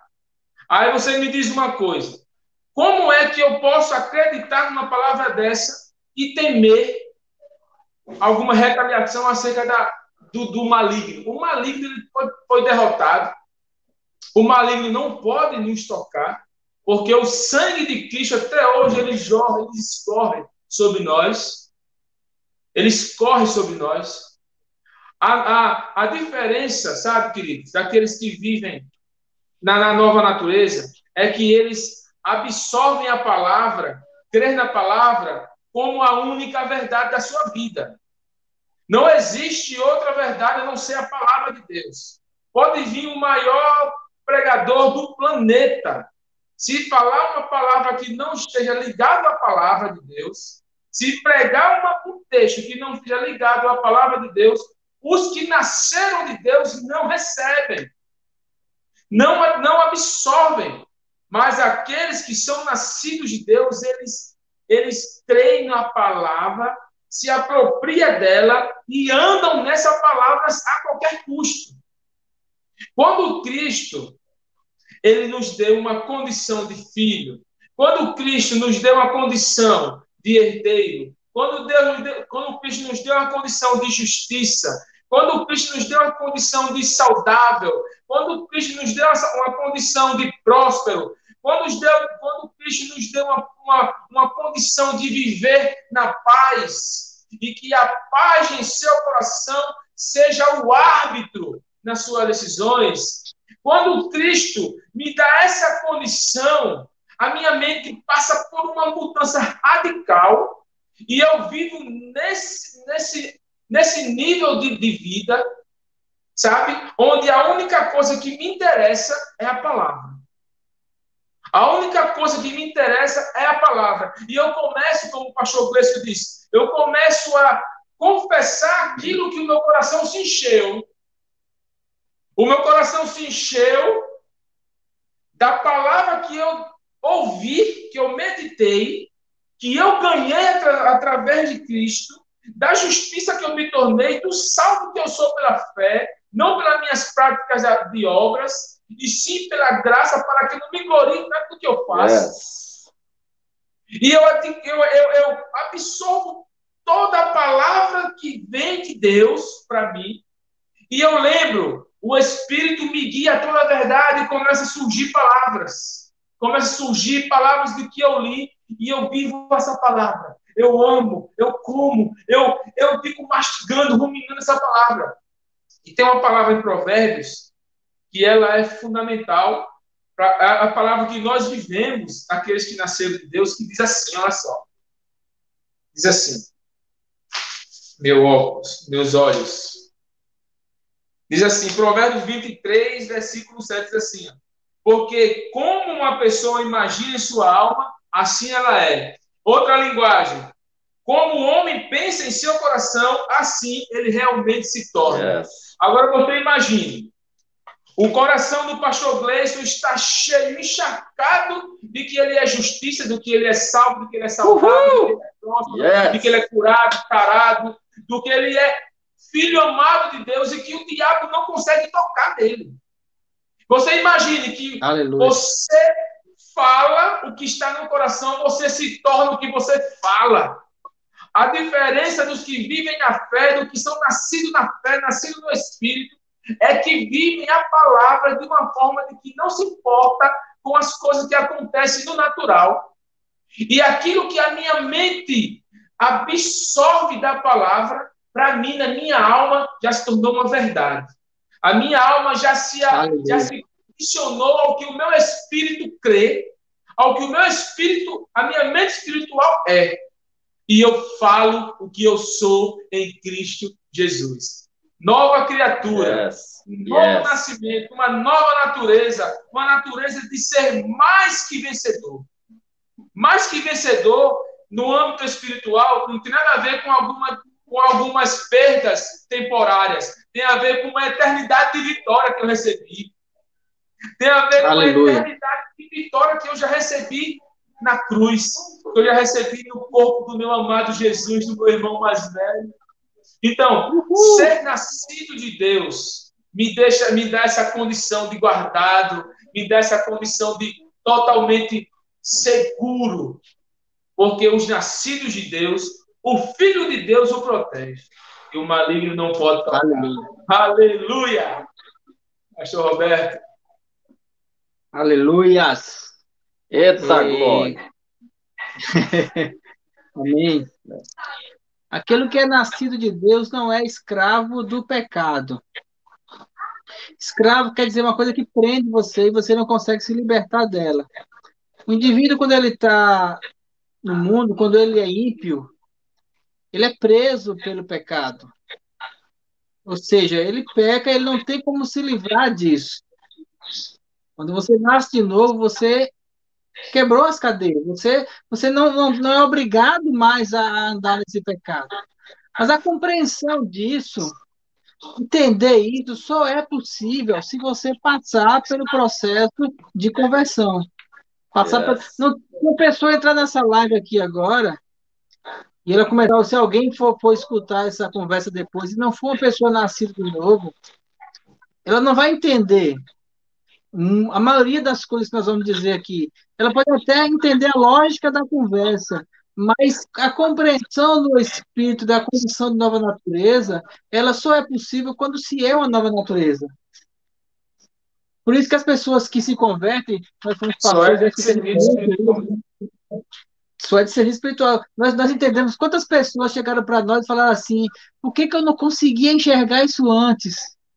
Não, se eu soubesse que era isso, eu já tinha me convertido lá atrás.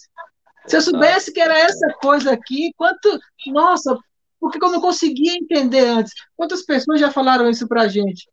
Porque a única forma de você entrar nessa nova natureza é passando pela cruz. A única forma de você ser essa nova pessoa é você morrendo para o mundo e nascendo para Deus. É você nascendo de novo. Jesus falou para Nicodemos, Nicodemos não tem como, ou você nasce da carne ou você nasce do espírito. Ou você nasce de novo, ou não tem reino de Deus para você. Você não tem como entrar nele por outro caminho. Esse é o único caminho. Tem que nascer, tem que nascer de novo, tem que ser transformado, tem que ser mudado. E aí, pastores, eu fico pensando nessa questão de, de ser escravo do pecado. É, é, eu me ajudei muito sobre outras religiões. Eu, eu, eu sou um estudioso de religiões, eu procuro compreender como as algumas religiões pensam. E um fato assim bem interessante em relação ao ser nova criatura, não vou dizer nem ao, ao cristianismo como religião, mas ao ser nova criatura, sobre a vida no espírito. Quando você vai estudar sobre, sei lá, os budistas, por exemplo, eles meditam bastante, eles não dizem que são religião, eles falam que é uma filosofia. Eles podem ter assim ser muito controlados emocionalmente. Eles podem conter os seus ímpetos pelas meditações e pelos jejuns que eles fazem, mas eles são a mesma pessoa. Se você pegar qualquer outra religião, você pegar o islamismo, se você pegar o hinduísmo, se você pegar o próprio kardecismo, todas as religiões ele fala sobre controle, ele fala sobre sobre boas obras, ele sabe sobre condutas de vida que vão fazer com que você tenha uma boa vida aqui na Terra ou mereça a outra vida. Mas a única fé o único entendimento que fala sobre você morrer e nascer de novo, que fala assim, você precisa ser transformado e ainda mais. A única condição de transformação que vai de fato no Espírito só através do Espírito Santo em nós. É incrível quando você é, enxerga uma pessoa, vocês tiveram, como eu, oportunidade de conversar com pessoas que eram pessoas mais, pessoas que cometeram coisas, atrocidades, Estou falando de atrocidades mesmo, de roubos, de assassinatos, pessoas que andavam nas drogas. E quando elas tiveram esse entendimento de, nova, de novo nascimento do Espírito Santo dentro delas, porque eu conheci muitas pessoas que entraram na igreja para se livrar das drogas e não conseguiram, sabe por quê? Porque elas entraram na igreja, mas o Espírito Santo não entrou nelas.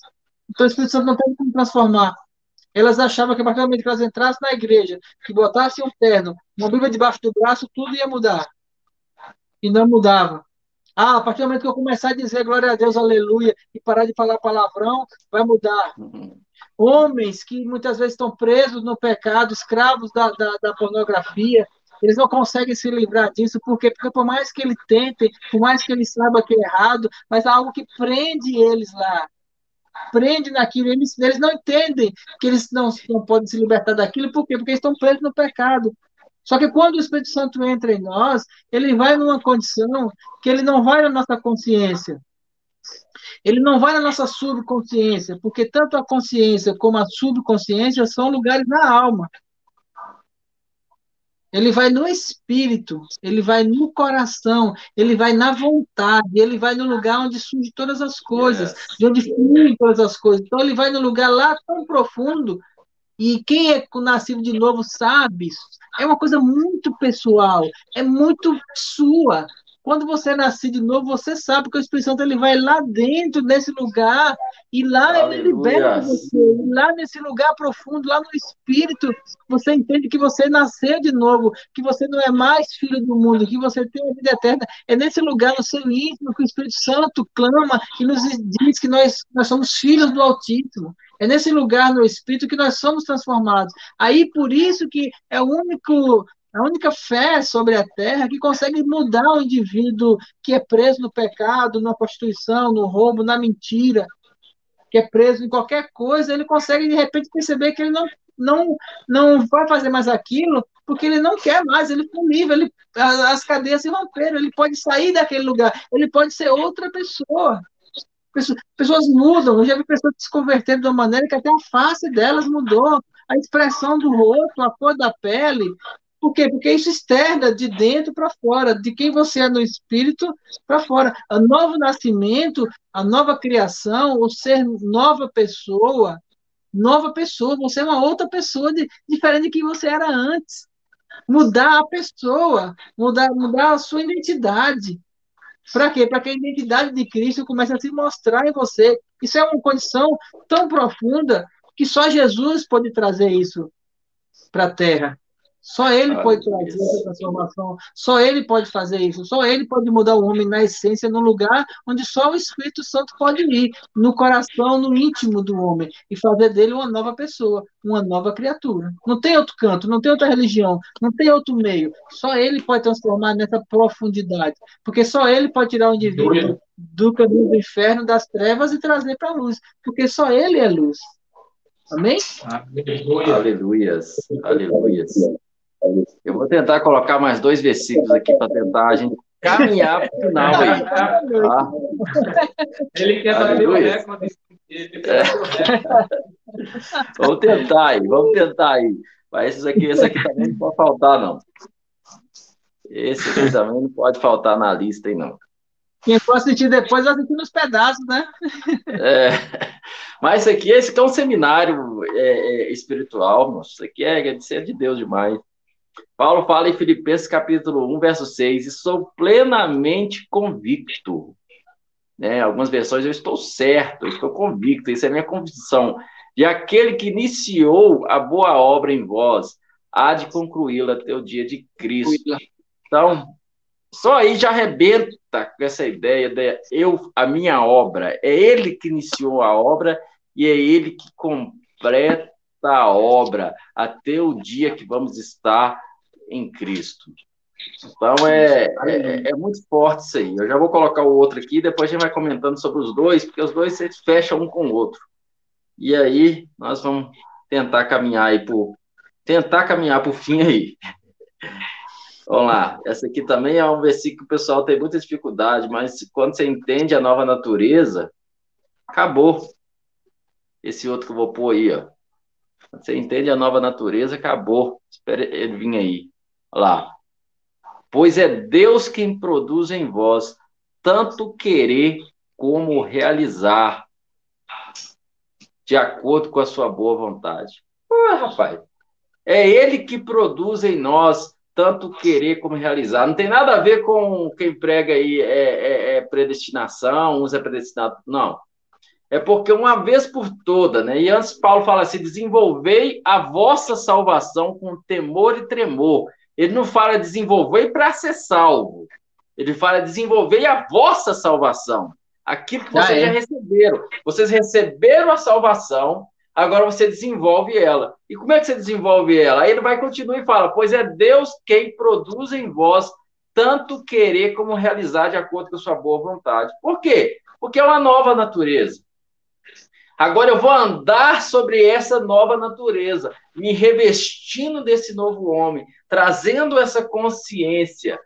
E Deus ele vai ele traz em nós através do Espírito Santo e tanto querer como efetuar segundo a sua boa vontade. Ele começa a obra, ele mesmo termina a obra. Então, se o resultado disso, se somar, somar, não der graça, eu quero saber qual outro resultado você vai conseguir trazer disso aí.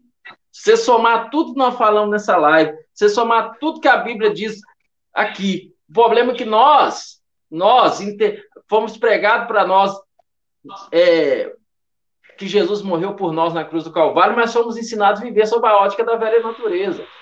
Uhum. Né? Ensinaram para nós que Jesus morreu na cruz do Calvário, ele deu a vida por nós, mas agora você vai e obedece à lei. Foi ensinado para nós isso, mas aprendemos mais ao estilo de vida da antiga aliança. Aí, quando a gente entra nesse lugar que Paulo ensinou, Paulo foi perseguido para pregar isso aqui. A perseguição de Paulo foi para pregar isso aqui. Né? Ah, o Cristo crucificado era loucura para os judeus, é, é, era escândalo para os judeus e loucura para os gregos. Para o grego é loucura porque o grego é uma loucura. Um Deus que vem, que morre pelos seus, é loucura. Para os judeus é um escândalo, é um escândalo. Como assim? Como assim? Não é, não é minhas obras? Como assim? Por crer em Jesus, agora eu sou justificado porque a, a, pela fé em Cristo Jesus. Então é ele, ele mesmo que efetua em nós tanto querer como realizar. Ele começa a obra, ele termina a obra. Se o final disso não der graça, não tem outro nome, graça. Sou salvo pela graça. Não adianta eu querer achar, tentar, porque quando eu se, eu se eu tentar ser salvo de outra maneira, eu caio da graça. O único modo de você cair da graça verdadeiramente é você tentar se justificar nos, nas obras do seu braço, na força do seu braço. Isso você cai da graça. Agora, quando você permanece fixo na obediência de um só, aí você passa a viver pela fé nele. E você começa a confessar: não mais vivo eu, mas Cristo vive em mim. Não mais vivo eu, mas Cristo Aleluia! vive em mim. E Paulo fala: Cristo em vós, a esperança da glória. Cristo em vós, a esperança da glória. Cristo em vós, a esperança da glória. Aleluia! Glória a Deus. Vou inverter de novo aqui. Pastor Roberto, você faz o respaldo desses dois versículos rápido e já conclui, fechando. fechando. Depois passa para o pastor é, Fábio também, ele vai falar e concluir fechando, porque senão nós, nós senão a gente vai ficar aqui até amanhã, né? É, é verdade. Eu vou falar só sobre um pedaço aqui desse versículo. Deus produz em nós tanto o querer como o realizar. É, dentro daquilo que eu falei anteriormente sobre a transformação que o Espírito Santo faz no nosso íntimo, que ele vai no nosso espírito, ele vai no nosso coração, ele vai na nossa vontade. Ele vai na nossa vontade. Quando ele vai na nossa vontade, a primeira coisa que remete no meu coração, no meu entendimento, é uma relação de dependência. O que é dependência? Dependência é quando você dá para outro a sua tomada de decisões. Quando você dá para outro as suas escolhas. Dependência é quando você deixa que o outro, que você confia, faça as escolhas por você. Então, quando nós recebemos o Espírito Santo dentro de nós, ele começa a gerar um amor em nós, ele começa a gerar algo em nós, ele começa a produzir em nós uma condição em que nós colocamos o nosso querer nós damos o nosso querer, ele produz em nós uma condição que tanto o querer da nossa vida quanto a realização dos feitos, nós colocamos isso nele.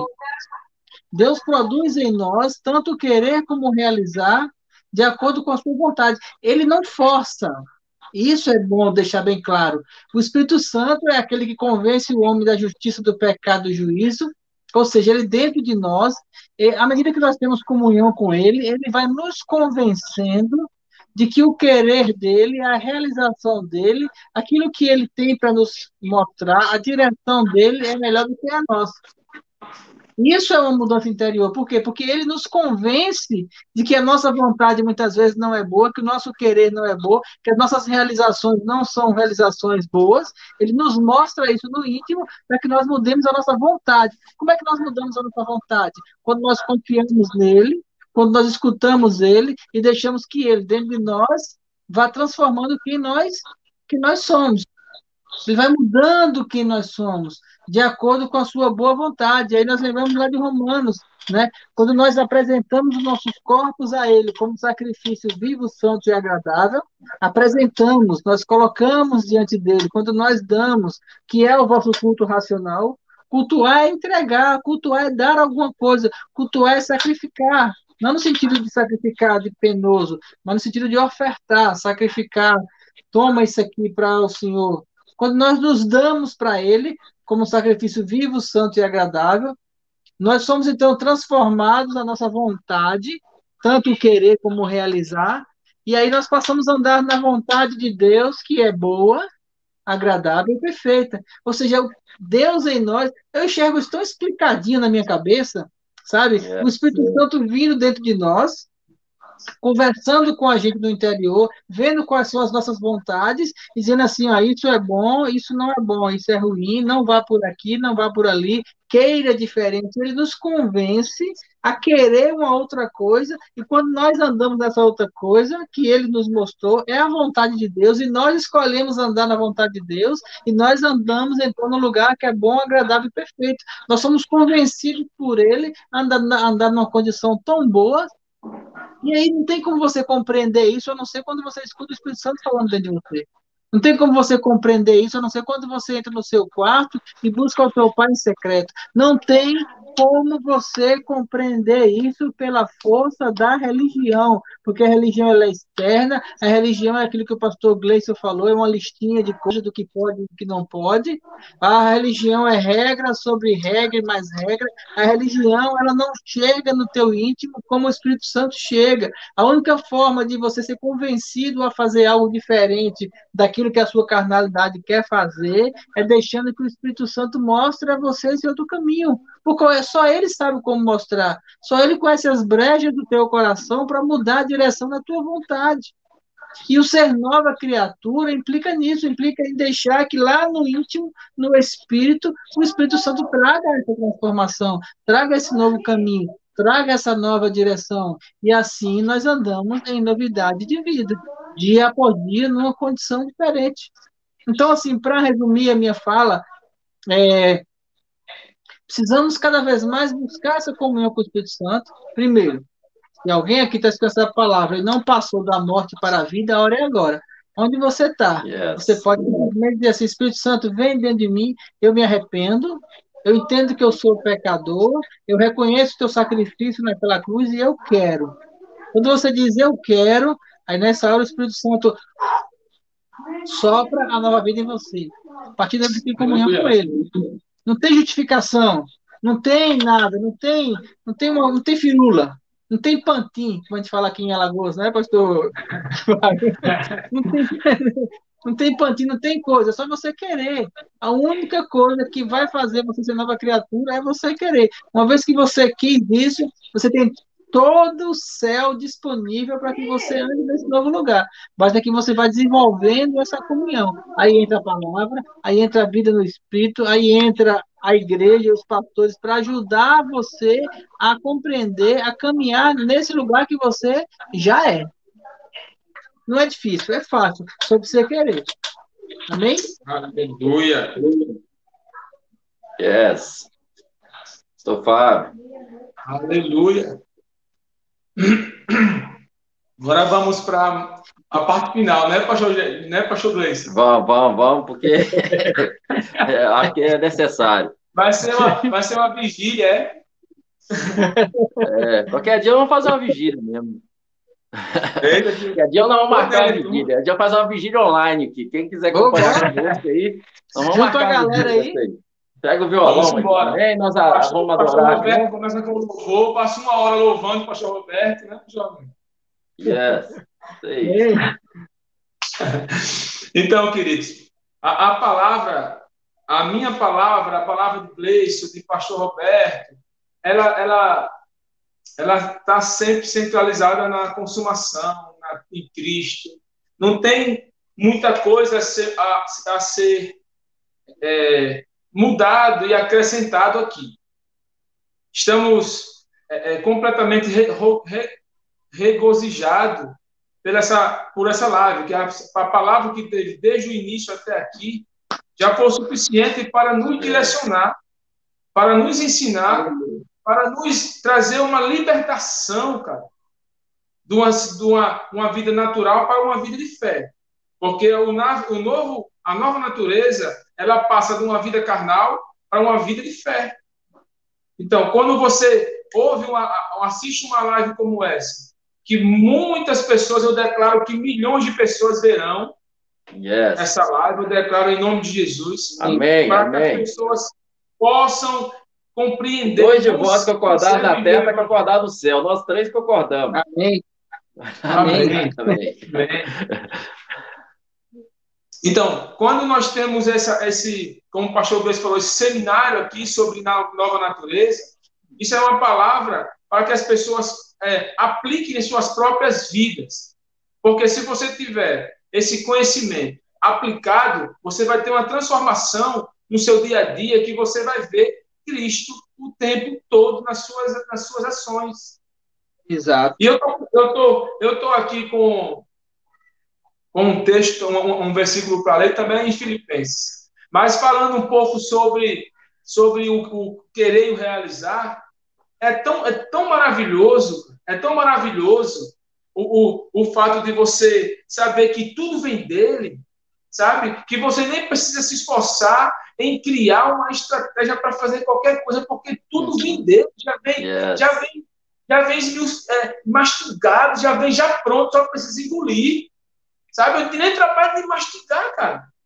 Porque até mastigado já vem.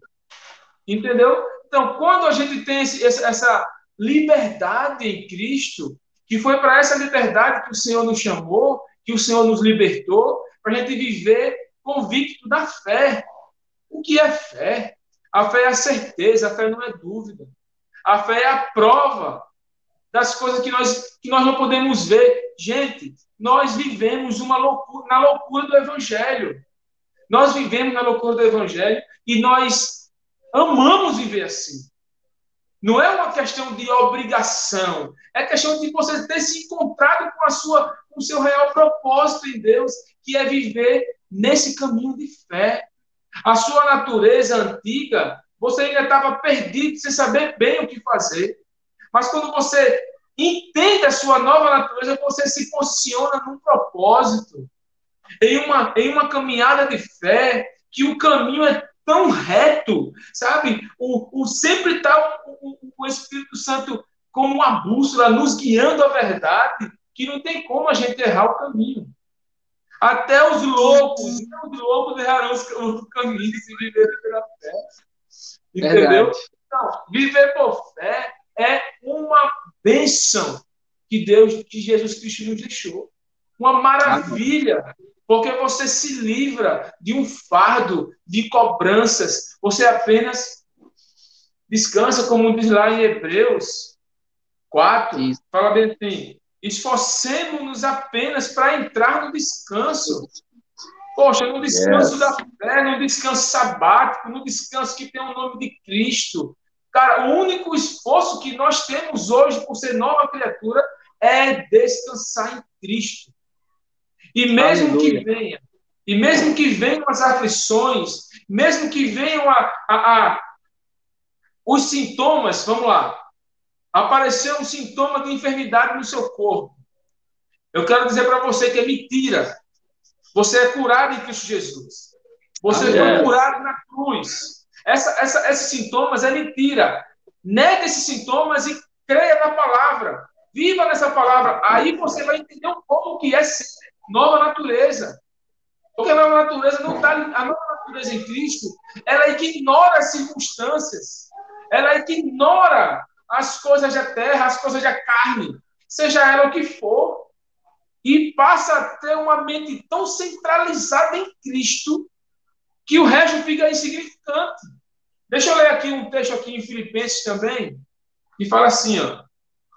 Filipenses 4, versículo 8, diz assim: Finalmente, irmãos, tudo que é verdadeiro, tudo que é respeitável e digno de honra e decente, tudo que é justo, tudo que é puro, tudo que é amável, tudo que é de boa fama, agradável e gracioso, se alguma virtude e se alguma virtude e excelência há, e se algum louvor existe, seja isso que ocupe o vosso pensamento. Olha Amém. só, Seja isso que ocupe o vosso pensamento. Não prenda o seu pensamento nas coisas que não te fazem bem. Sabe? Aí ele continua falando: pensai, examinai cuidadosamente e considerai essas coisas. Fixai vossas mentes nelas. Essas coisas boas, agradáveis, decente, sabe, justa, pura, amável, de boa fama, a, a mente de quem nasceu de Deus, ela não perde tempo com imundícia. Ela não perde tempo com coisas desnecessárias. Ela se enche de coisas que tragam um, um, um pensamento positivo. Como o pastor Roberto disse, a mente consciente e a mente subconsciente. Tudo isso é alma, tudo isso é, um, é, um, é, é, é, é intelecto, é mentalidade. Mas a nossa mente subconsciente muitas vezes foi treinada durante anos a receber informações negativas de pai, de mãe, de vó, falando: você não vai dar para nada na sua vida, você não vai ter nada na sua vida, você é isso, você é amaldiçoado, você é parará, parará, parará. Essas informações ficaram presas no subconsciente das pessoas, sabe? Ficaram presas no subconsciente, as pessoas vão para os cultos, ouvem uma palavra de fé, de esperança, mas não passa do âmbito consciente porque ela não, ela não confessa, ela não declara quem ela é, ela não confessa o que de fato ela é, até que a sua mente subconsciente se convença de quem ela é realmente, o que ela é de fato. Sabe? Quando a nossa mente ela se convence que nós somos filhos, herdeiros, justiça, é, é, sacer, é, reis e sacerdotes, quando a nossa mente se convence disso, cara, a, a, as maldições ficam para trás. As maldições hereditárias não têm mais acesso a você que está em Cristo. As maldições hereditárias que ensinam na religião não têm mais acesso a você que está em Cristo, que é uma nova Aleluia. criatura. Tudo se fez novo. Você Aleluia. é uma nova criatura. Você está passando por um processo de aprendizado e crescimento espiritual para entender quem você é. Então, aquele que começou a boa obra, ele é fiel e justo para completar ela em você. Porque ele quer que você seja a imagem perfeita, a semelhança perfeita do filho dele. E isso nós Aleluia. já sabemos que somos. Glória a Só Deus. que a sua, mente, a sua mente subconsciente precisa se robustecer dessa informação. Então, passa a meditar mais na palavra. E quando meditar, não apenas leia, creia. Creia que ela é a palavra de Deus para você. Creia, declare, confesse, vá comendo, bebendo, comendo e bebendo, comendo e bebendo, até que a sua mente subconsciente, o seu consciente, já esteja tão alinhado à sua fé, que tudo que você lê da parte de Cristo, você fala, já sou, já é. O meu corpo é curado, é sarado, pelas pisaduras dele eu fui completamente restaurado, curado, sarado. Sabe? O, o Senhor nos deu tudo. Só precisamos comer da palavra, comer do pão, comer, beber do sangue de Cristo e termos uma mente transformada. Essa, essa live, eu acredito que ela se resume em um texto, um, apenas um. Romanos 12, 2. Não se conformeis com o padrão desse mundo, mas tenhais uma mente transformada, renovada em Cristo Jesus. Cara, a nossa mente, a mente de quem nasceu em Deus, a mente de quem é nascido de novo, de quem tem uma nova natureza, ela é convicta Amém. em tudo que está escrito na palavra, na consumação. Aleluia. Aleluia. Agradeço a Deus por essa, por essa live e quero finalizar minha fala declarando uma, uma geração de homens e mulheres yes que vão incendiar esse país com a Aleluia. palavra da fé. Eu declaro essa palavra da fé na boca dos, dos meus irmãos que estão aqui nessa live e dos que ainda vão assistir essa live. Que eles possam ser tocados pelo Espírito Aleluia. Santo. Que sejam tocados pelo Espírito Santo. E que seja ativado em vocês a alegria de propagar esse evangelho Aleluia. da fé. A alegria e o prazer de propagar esse evangelho da fé. Que aonde você passar, você deixe sementes e que grandes árvores cresçam. O Senhor dará Aleluia. Em nome de Amém. Jesus. Em nome de Jesus. Glória a Deus. Amados, que live, que live. Eu estou deslumbrado com. É, vou tentar pôr só um pedacinho desse versículo aí. Não coube tudo, não, mas só para a gente não deixar depois esse versículo aí. Bom, amados, é maravilhoso, sabe? O que, que Jesus fez nessa live. Eu tenho convicção que isso aqui foi estrondoso, estrondoso. São é, três irmãos na graça, nas cinco cidades do Evangelho. Amém. Nós, Não tem outro mover no nosso coração a não ser simplesmente fazer o que o Senhor nos escolheu pela sua graça, né? Paulo fala assim: pela graça de Deus eu sou o que sou. A de grande diferença aí que né, o pastor Fábio colocou muito bem colocado do início ao fim nessa fé, o ponto foi Cristo, Cristo, Cristo, Cristo. Nenhum momento, nenhum de nós ficamos falando aqui das nossas obras, o quanto que a gente orou, o quanto que a gente jejuou, o quanto que Deus nos usa, o quanto que. Não, não, não existe, é Ele. Tudo é Ele, tudo reflete Cristo. E isso é porque o diabo odeia a pregação da graça, o diabo odeia a pregação da graça, porque a pregação da graça é Cristo sendo exaltado, Cristo no centro, o homem fica no secundário, é Cristo, Cristo, Cristo, Cristo e Cristo. Aleluia! Glória a Deus! Eu sou apaixonado porque esse é o Evangelho, né? Esse é o Evangelho. E eu quero agradecer a todos vocês. Gente, compartilhe essa live. Eu não sou de ficar pedindo para ficar compartilhando muito live, não, mas compartilhe essa live, porque essa live é poderosa, é um seminário realmente sobre essa questão, é um seminário sobre é, nova natureza. O Bruno falou aí, o Bruno, acho que é Bruno Maciel o nome dele, falou: a próxima tem que ser seminário sobre práticas espirituais. Vamos pensar nisso aí. Essa aí deve ser realmente uma vigília sobre práticas espirituais. então, falar de todas. Cinco lives. Cinco, cinco show. Evaldo de aqui, cinco lives, cinco vigílias, né? então, assim, é, gente, compartilha essa live, fala com as pessoas. É, essas lives, com certeza, depois deve, deve ir para o canal dos pastores também, aí eu acredito que eles devem ir lá depois, né? É, somos todos um só, nós temos um nome que dá para nos reconhecer, é, só para se identificar né, o ministério, mas somos todos de um mesmo ministério, nós somos do ministério do Espírito, né? Pastor, são três pastores. Eu gosto de falar que pastor, ah, ah, ah e tal, tal, Claro, antes de tudo é o Gleison, é o, pastor, é o Roberto, é o Fábio, mas Deus nos colocou no corpo como pastores. E precisamos Amém. falar disso, por quê? Porque tem ovelhas perdidas, tem ovelhas perdidas, tem ovelhas que não sabem. Queridos, eu vou colocar aqui depois na descrição, eu acredito que os pastores também concordam, eu vou colocar o telefone, é, o WhatsApp aí, o telefone de cada um de nós. Pode colocar precisar de ajuda, de acompanhamento, nós estamos aqui para isso, para auxiliar o corpo de Cristo. Às vezes você não está congregando, não está conseguindo congregar, precisa de auxílio. Nós estamos aqui para orar junto com você, para estar falando com você. Vou colocar aí, pode entrar Amém. em contato. Às vezes são muitas mensagens, eu não consigo responder tudo na hora, mas você pode ter certeza que a hora que der a gente responde, a gente ouve áudio. Eu ouço áudio, não tem problema de ouvir áudio de ninguém e tal e auxiliar. Também, Nós estamos colocados aqui para pastorear Bem. pessoas que não estão sendo pastoreadas, porque simplesmente não conseguem se identificar com muitas coisas. Então, procure qualquer um de nós. Tá?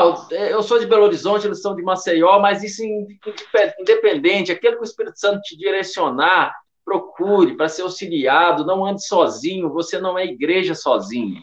Nós somos a igreja. Você sozinho é só um membro. E um membro fora do corpo adoece. Adoece. O membro precisa estar ligado ao corpo. Então se ligue, vamos andar junto, vamos caminhar junto. Isso aqui é de Deus, isso é maravilhoso. Vamos fazer sim vigílias aqui ainda, vamos proclamar o reino de Deus. Amém? Amém. Vou finalizar, senão eu não consigo, porque o negócio está bom demais. Pai, muito obrigado. Muito obrigado Amém. pela oportunidade que o Senhor nos deu de estar compartilhando essa palavra. Pai, obrigado, simplesmente pela graça de Deus que somos o que somos. E eu te louvo, Amém. Senhor.